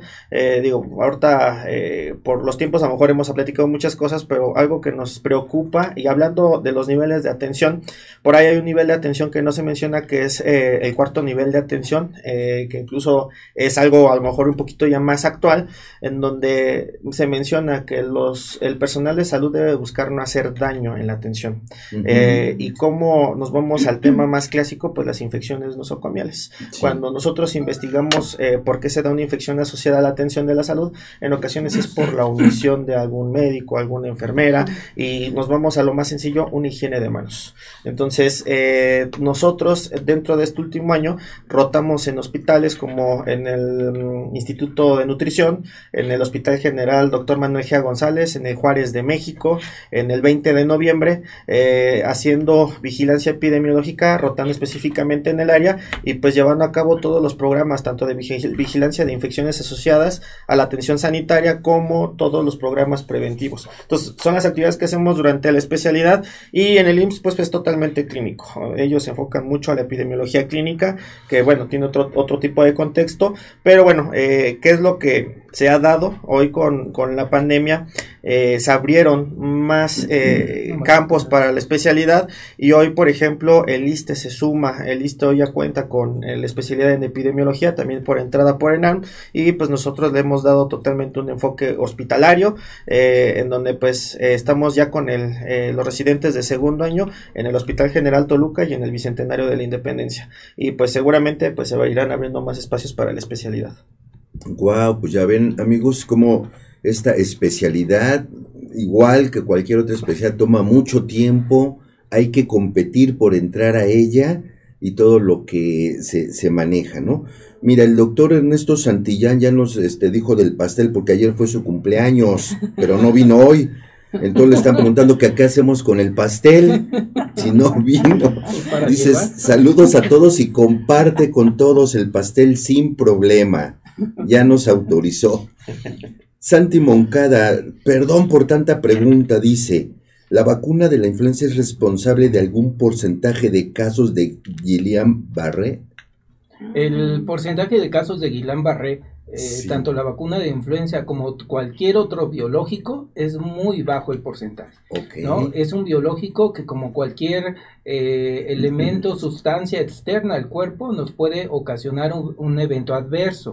¿no? Pero todo evento adverso que tenga algún biológico, algún medicamento se tiene que reportar también, número de lote, cuándo fue, dónde se aplicó la vacuna. Definitivamente sí se asocia, pero no en un porcentaje del 100%, se asocia en un porcentaje muy bajo, extremadamente bajo, y es donde uno valora el riesgo-beneficio, ¿no? Y el beneficio es mayor al riesgo que tenemos en aplicarnos cualquier biológico, en inclusive tomar una tableta de paracetamol para una persona que es alérgica le puede hacer una reacción anafiláctica y puede fallecer el paciente. Entonces eso es uno de tantos mitos que tenemos, ¿no? Que si te pones la vacuna, aún sea COVID, cualquier tipo de vacuna de COVID te va a dar la barrera. No Es algo que hay que quitar ese, esa, esa cortina, ese elemento que es distractor y lo único que nos hace es de que si no nos vacunamos vamos a debilitar el sistema inmune y me voy a enfermar de influenza, de COVID, de hepatitis, de, de toda la gama de enfermedades prevenibles por vacunación. Entonces eso sí hay que tenerlo bien en, en mente, bien claro en nuestra vida diaria que sí te puede dar, pero también te puede dar cualquier medicamento que es de que vas y te lo compras y es automedicable, ¿no? Entonces hay que vacunarse, no hay pretexto. Excelente.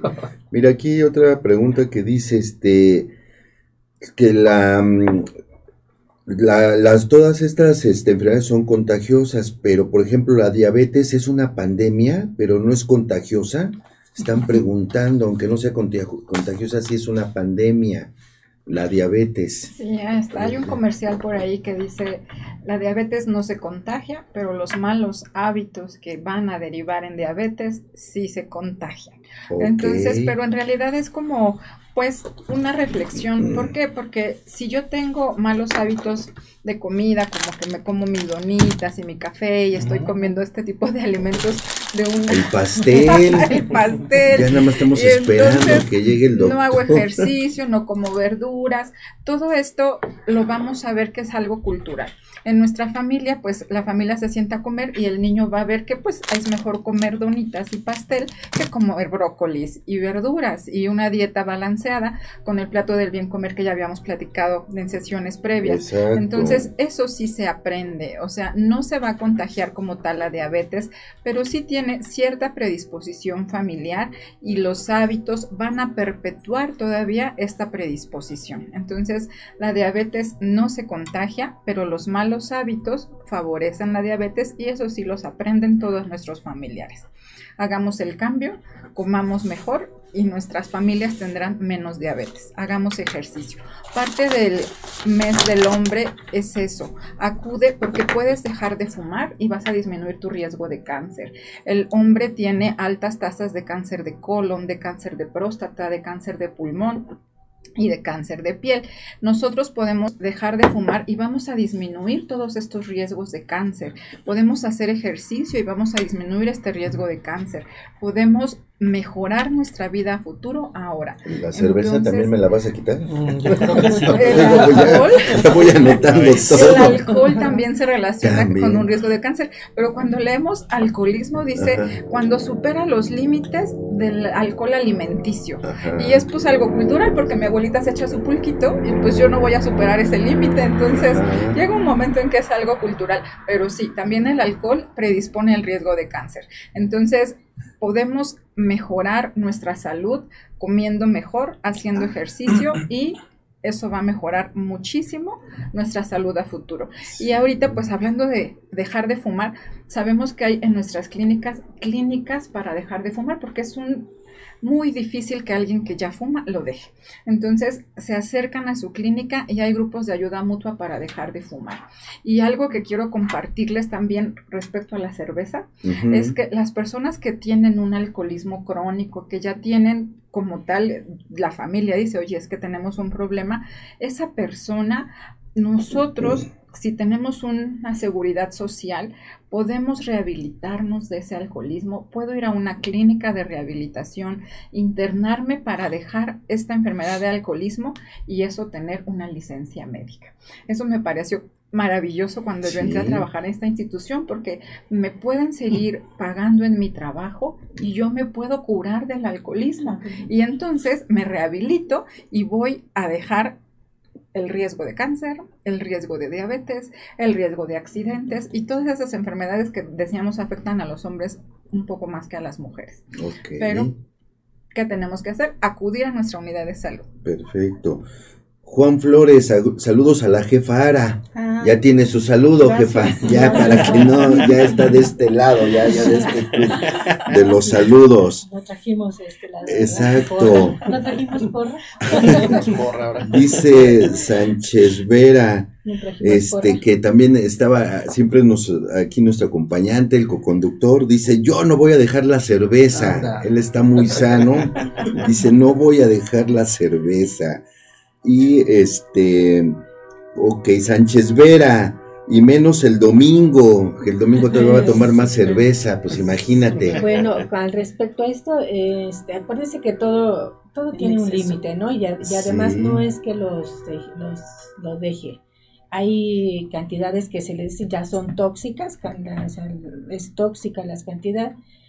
Eh, además, efectivamente, la cerveza, cualquier bebida alcohólica, este, sí. llega a grados de intoxicación. esa es la diferencia. La diferencia es que hay, hay, personas que efectivamente hasta con un caballito 30 este, centímetros cúbicos es suficiente, ¿sí? Pero hay quienes quieren tomarse los 30 litros. Pues entonces la cantidad, si llegamos a grados ya tóxicos, a cantidades tóxicas, hace daño a la salud. Claro que sí. Eh, están acostumbrados a cada ocho días. Quema simplemente, haz que ese, lo que ya consumiste es quémalo. Haz ejercicio, ¿sí? Este, hidrátate bien. Y es una hidratación con agua natural, no con cerveza aparte de la cerveza, Pero claro que si ya, ya corriste 30 kilómetros, ya hiciste un gran ejercicio, pues claro que te mereces la cerveza, ¿no? Para hidratarte. Para hidratarte. Pero si no haces, este, llegas a cantidades tóxicas, ¿sí? No haces ejercicio, tienes malos hábitos alimenticios, pues entonces va a causar, este, te va a repercutir en tu salud no estamos diciendo que los dejen, realmente tampoco no se trata de eso, ¿no? O el mismo, Ajá. este, sabemos que es, este, es la, la vida de la, de la vida, ¿no? Ah, ya ven, pero, pero también es cantidad. Cantidad. Aquí algo, dándole continuidad a la doctora, algo bien importante, si, si toman, no manejen. Porque eso viene, otro de los padecimientos bien importantes del hombre y de la mujer y de todos y de los adolescentes en general, que el alcohol se asocia mucho a traumatismos, eh, a politrauma, a traumatismo cranoencefálico severo, que van a quedar discapacitados permanentes y van a ser este, un gasto no necesario para el país, para su institución, para su familia, ¿no? El trauma modifica la vida de todas las personas y la mayoría de ellos está asociado a alcoholismo o algunas otras eh, drogas de dependencia, ¿no? Entonces, si toman, quédense en casa y no manejen. Ese es un consejo que siempre se les da y que siempre tenemos que llevar a cabo hasta nosotros mismos, ¿no? Si tomamos, quédate en paz y disfrútalo como debe de ser y que acabe en eso, porque la historia que la experiencia nos da es de que acaban con una enfermedad catastrófica llamada discapacidad permanente secundarios a un trauma. Ok. Este, mi esposa los manda a saludar a todos, este, y al conductor. Entonces ya tengo mi saludo, ya me paso de este lado. Mira, sí, dice Ernesto Santillán, la única bebida que no se altera o adultera es la cerveza. Y dice Ernesto Santillán, arriba las águilas. ¿Del América o del Super Bowl, Ernesto? Y Sánchez Vera dice, Filadelfia va a ganar el Super Bowl. Perfecto, pues ahí están las apuestas. ¿eh? Conste, Sánchez Vera, él, siempre él siempre acierta. Entonces, este, qué bueno. Miren, aquí hay otra pregunta. Dice, ¿los problemas de salud mental se podrían catalogar como epidemias? Porque esos no son contagiosos. Pregunta, gracias Fabiola. ¿Qué hacemos, Oscar? Esa no va, esa no es. ¿Ah, sí? Sí, no es que epidemias em, podemos catalogar como un problema de salud pública. Eh, mencionábamos eh, que toda la información que se recolecta eh, nos lleva a, conocer que tenemos problemas de salud pública no solamente a nivel nacional, sino a nivel global. Sí. ¿Qué es importante aquí eh, resaltar? Hemos hablado de bastante información en donde eh, créanme que estos programas que hemos comentado pues no salen de la nada o espontáneamente o porque a mí se me ocurrió hablar de salud mental. Hoy la salud mental eh, sin lugar a duda fue uno de los problemas que más se exacerbó en la pandemia. Y el encierro. Así es, así es. Entonces existen factores que incluso como les platicaba hace rato eh, es muy peculiar que dentro de los programas que manejábamos nosotros a través del Senaprece, ante un desastre natural, eh, sabemos que se ponen eh, los lugares en donde se van toda la gente que se queda a lo mejor sin vivienda y dentro de los programas pilares es la salud mental. ¿Por qué? Porque cuando hay algún desastre natural, por ejemplo, y que ahorita podríamos catalogar a, la COVID-19 como un desastre a nivel global, pues te lleva a, que las personas lleguen a tener un ciertos comportamientos. Incluso para mí era muy peculiar que otro de los programas más frecuentes era la salud sexual.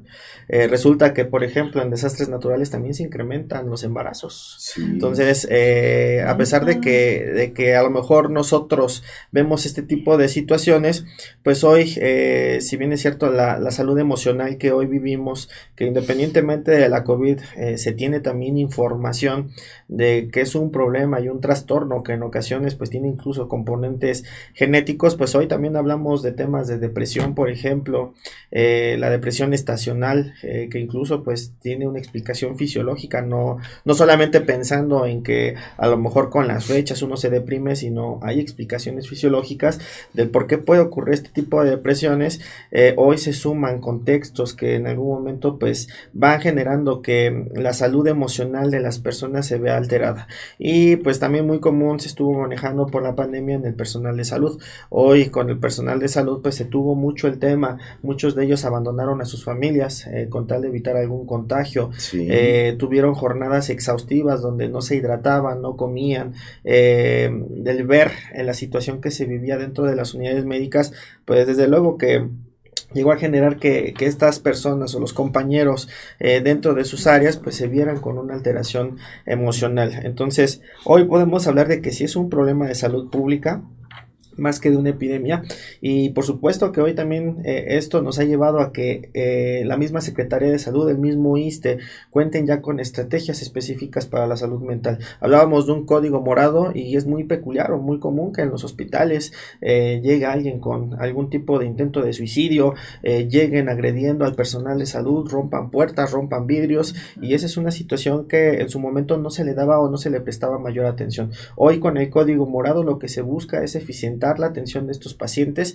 y buscar que el paciente se encuentre, por supuesto, estable, preservar la vida, que siempre ha sido el objetivo del sector salud, y nosotros poderle dar la atención de manera complementaria a, la persona, no solamente enfocándonos a la parte médica, sino a la parte psicológica, psiquiátrica en su momento, eh, y todo el contexto que nos lleva a que se genere este tipo de problemas. Pero por supuesto que hoy eh, es un problema que se está teniendo y se está, se está buscando la estrategia más efectiva para poderle dar seguimiento. Okay. Como todo problema, pues yo creo que la primera parte es asumir que existe. Y una vez que asumimos que existe, todo lo demás va a seguir caminando para solucionarse.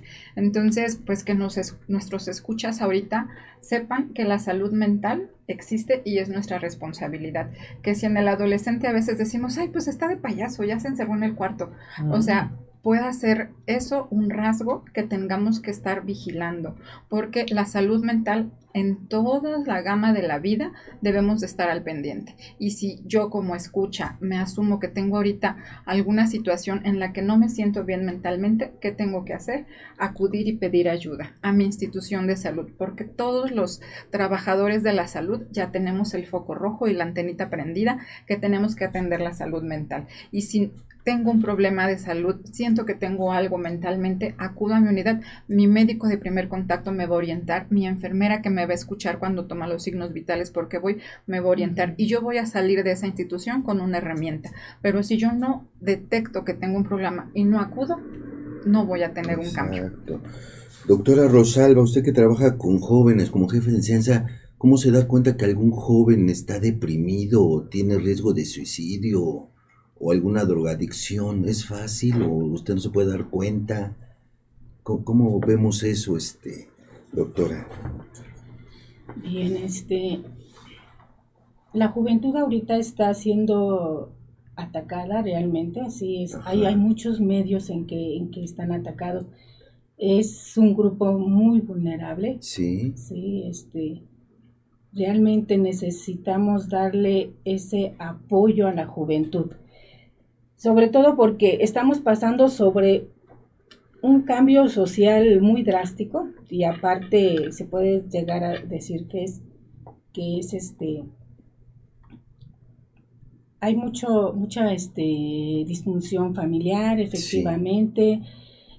Hablando de salud eh, las enfermedades mentales han aumentado ¿sí? sí. No nada más son las enfermedades corporales al ser humano no lo tenemos que ver nada más corporalmente, en cuestión de materia, hay que verlo en cuestión social también, todo esto está afectando todo el entorno del joven, del joven efectivamente todo lo que pasa en entorno social lo afecta, eh, todo lo que pasa en su entorno principalmente familiar, sí, ¿sí?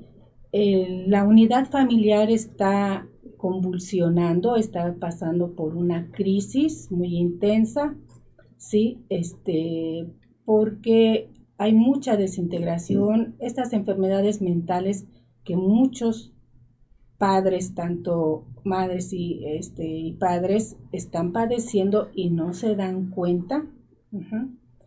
Eh, las, la situación económica que, está atacando duramente después de esta pandemia, la situación económica es difícil. Todos, todos estos entornos, aparte, este, llega a, la mente del joven, ¿sí? A una mente que que a veces no, no logra manejar todas estas situaciones económicas, sociales, problemas en sus familias, en su escuela, que no logra concentrarse, las distracciones que también estamos viendo a través de, las redes sociales, todo eso a veces llega a desequilibrar la mente del joven, ¿sí? la vida del joven. Sí se llega a desequilibrar, no alcanza, no logra un equilibrio, ¿sí? Tiende a irse a veces a lo más fácil y más cuando no tiene un apoyo, una orientación. ¿sí? Eh, de verdad que el joven que está ahorita estudiando, hay que apoyarlo, hay que ayudarlo, hay que alentarlo, hay que apapacharlo, cuidarlo.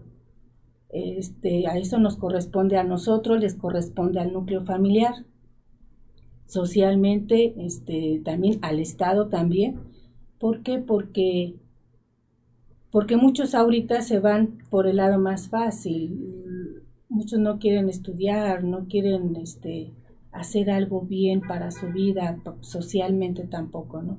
Nos damos cuenta por qué. Porque en primera eh, comienzan sí a, tener cambios en su comportamiento. ¿sí? Comienzan a aislarse o comienzan inclusive a ser más agresivos. Sí comienzan a, descuidar inclusive hasta su persona, su persona la alcanza, la relación con sus compañeros, la relación con sus, con, sus compañeritas, pero nos tiene que alarmar el aislamiento, ese aislamiento y el cambio de comportamiento que venía dándose y de repente no. Hay jóvenes que venían estudiando, trayendo buenas calificaciones, y de repente pierde el interés Completamente se pierde, pierde ese interés, ¿sí? Este, dejan sí ya, de, asistir, ya no quieren intervenir en estos grupos, eh, este, ese aislamiento, la falta de interés tampoco, ya no quieren este, interesarse en hacer algo, en innovar, en participar este, en, hacer lo suyo como joven, pues tiene muchas inquietudes y vemos que esas inquietudes están casi anuladas. Sí. no quieren hacer ejercicio, no quieren leer, no quieren este, participar en algo, ¿sí? Sí. Y entonces ese es como una alarma para nosotros, para poder tener que platicar con él, detectar con ellos, ¿sí? He tenido en la consulta también de verdad que alarma a los jóvenes que, llegan y que en realidad son muy raros los que piden ayuda. Sí, sí, sí. Son muy raros los que llegan y quieren una consulta y piden ayuda.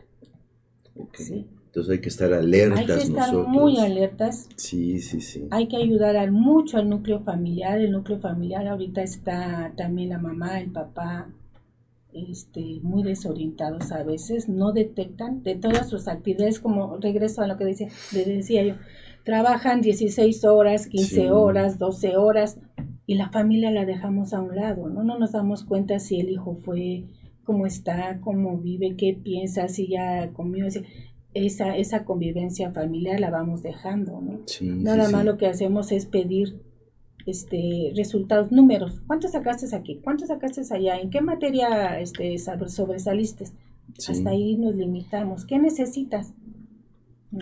Y, y, entonces olvidamos esa parte afectiva de acercarnos. ¿Qué tienes? ¿Qué sientes? ¿A dónde vas? Ahorita afortunadamente todos los sistemas educativos están sensibilizados sobre el tema. Nivel primaria, secundaria, hemos escuchado muchos casos de bullying en primarias, en secundarias, preparatorias. Entonces, todas las instituciones formamos parte de una red, tanto las de salud como las educativas, y todos tienen protocolos de atención. En todas se hacen células de tamizaje. Por ejemplo, como dice la doctora, si yo tengo un niño que va a la secundaria y normalmente venía bien vestidito, bien peinadito, no se quejaba de enfermedades y tenía calificaciones de 8, pero vemos que este mismo niño viene todo desgreñado, todo mugroso, tiene, no come, está teniendo calificaciones de 7 para abajo, pues entonces aquí se alertan, se cumplen una serie de indicadores que dicen, este niño es un foco rojo y entonces la escuela se pondrá en contacto con ese familiar.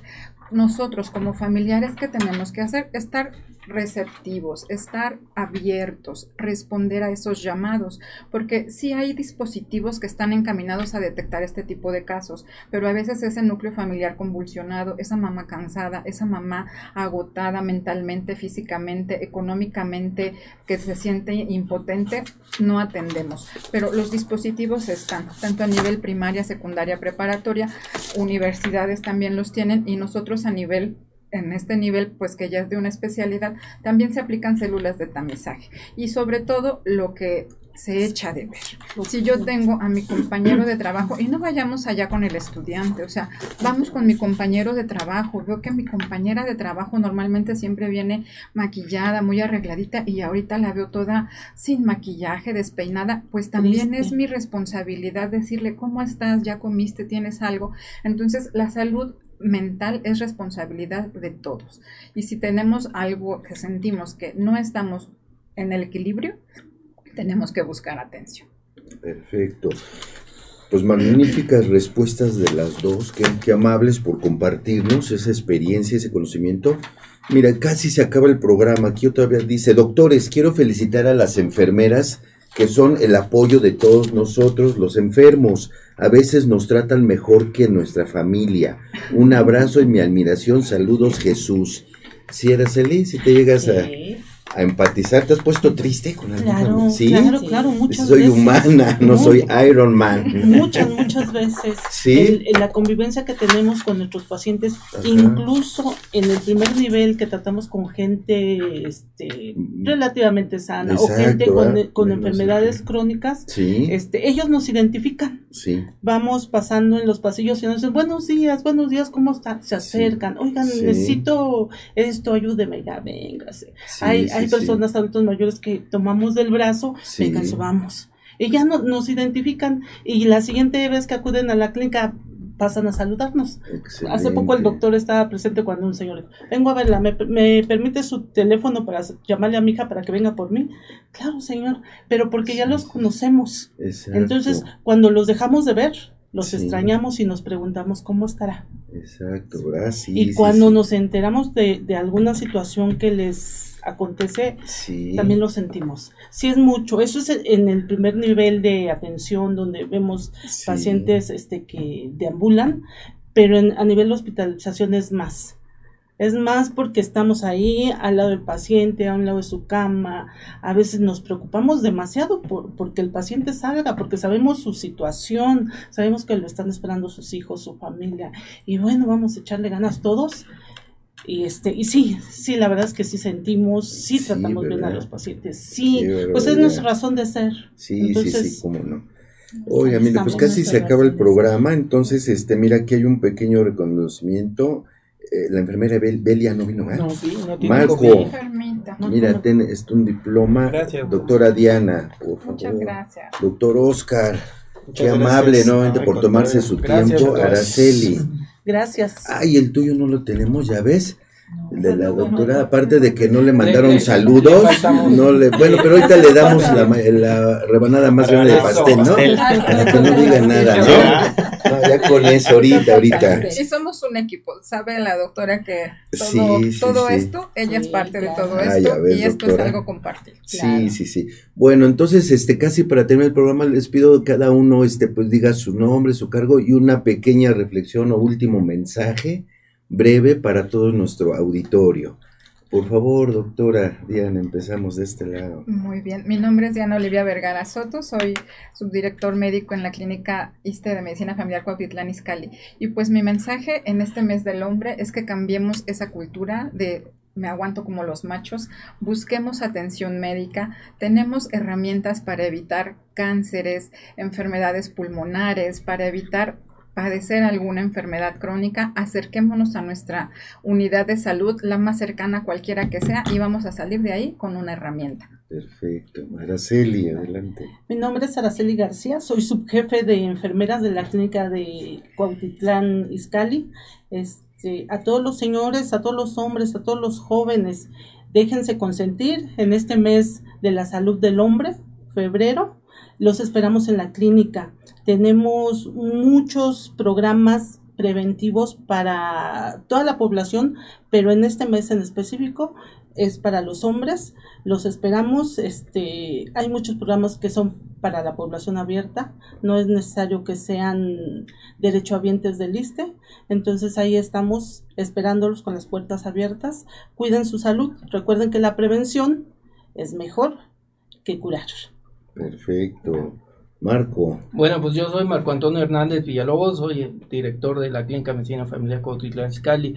Este, primero agradecer a todo el equipo de trabajo y a todos los que ahorita están ahí en las trincheras trabajando y dando consulta y, y todo lo que hacemos a día. Muchas gracias por el apoyo que siempre tienen a bien de todo el equipo y de, y de los usuarios. Gracias al doctor Oscar y un saludo a toda la delegación médica el mensaje que yo les podría este, dar simplemente es, si toman, no manejen, cuídense mucho y son programas permanentes, programas de atención del hombre, de la mujer, de la embarazada, del paciente crónico, del paciente con diabetes, de la paciente de lactancia, de mujer, de todos los programas que van alrededor del, del paciente y de nosotros son programas permanentes.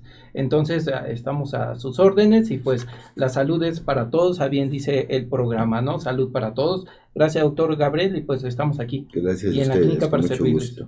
Puro jefe trajiste, Oscar. Sí, ¿verdad? Qué bueno, ¿cuándo te ha de haber salido, eh? no, bueno. no, está bien, a ver, te vamos a invitar más seguido, que nos traigas más Y luego todavía traen pastel.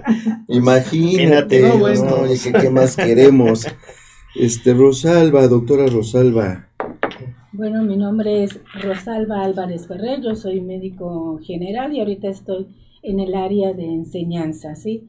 Y pues más que nada es invitarlos aquí que nos visiten en la clínica de medicina familiar Pautitlán Izcalli, porque tenemos una jornada de vasectomía sin bisturí el día 15, 16 y 17 ¿Duele de febrero. doctora? ¿Duele mucho? ¿Ah, no? Absolutamente ningún dolor.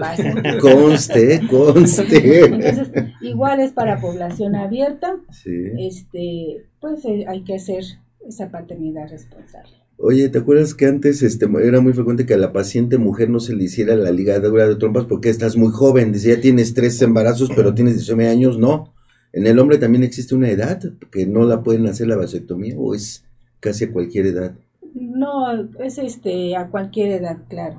sí, claro que si ya la paternidad, la paternidad ya está satisfecha, creo que es lo mejor porque, porque es este, es, es responsable, es a tener esa responsabilidad. Perfecto. Bueno, a cualquier edad mayor de 18 años, ¿verdad? Porque no vayan a llegar 15 que quieren que les hagan vasectomía, entonces mayor de 18 años y que se identifiquen con su dinero. Perfecto, muy bien. no vaya a ser que tengamos una fila de 15 niños de de, 12 años. informados. Y más que no duele, pues con más razón. ok.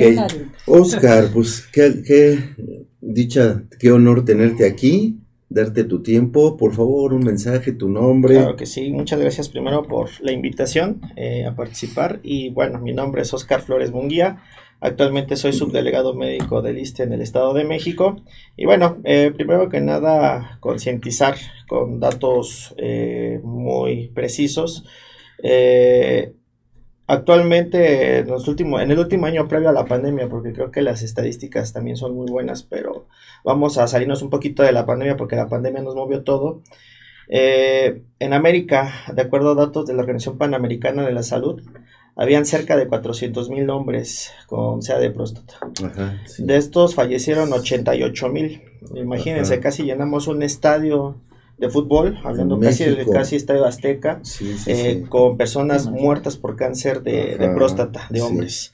en nuestro país, pues los datos tampoco son nada alentadores. En nuestro país, en el año 2018 también tuvimos cerca de 400 mil defunciones registradas del sexo masculino, de las cuales las tres primeras causas de muerte fueron por enfermedades cardiovasculares en primer lugar, en segundo lugar, eh, complicaciones por diabetes. Y en tercer lugar fueron por cánceres. Eh, dentro del cáncer más predominante es el cáncer de próstata en hombres, en donde tuvimos cerca de 7.000 defunciones. Si nosotros hacemos cuenta y lo hacemos tangible, es eh, mencionar que se están muriendo 18 hombres por día por cáncer de próstata, casi uno por hora. Entonces vemos la magnitud del problema al que nos estamos enfrentando. Y ya lo mencionaron, no solamente es cáncer de próstata, hablábamos de diabetes, de enfermedades cardiovasculares como las primeras causas de defunción y en otros grupos etarios, hablando de personas jóvenes, también las primeras causas de defunción son los accidentes de vehículo. Entonces ya también bien lo comentaba el doctor, eh, para todos los jóvenes, eh, específicamente hombres, ahorita por el mes de la salud del hombre, eh, vamos, si manejamos, eh, utilicemos todas las medidas preventivas, el no tomar, pero también tenemos eh, que utilizar cinturón de seguridad, tenemos que manejar a velocidades considerables, por ahí tuvimos lamentablemente el trágico deceso de un prospecto mexicano, por eh, desconocemos ahí también cuestiones de, de, velocidad, entonces es muy importante que hoy nos cuidemos. y soy hombre y me cuido, quiero finalizar con eso. Ok, excelente. Pues qué gusto tenerlos aquí nuevamente. Esperemos que no sea la última vez. Pues nos programamos para más adelante cualquier otro tema. Qué, qué interesante sus vivencias, sobre todo. Gracias por compartir esa experiencia y esa vivencia. Amigos, pues hemos llegado al final. Los esperamos la siguiente semana. Ya saben, estamos en la octava temporada del programa. Búscanos en todas las redes sociales, Facebook, Instagram, YouTube, Spotify y por supuesto Twitter. Activa esa campanita para que no te pierdas nuestros programas y gracias a ti por todo. Gracias a, a la producción. Nos vemos la siguiente semana. Gracias.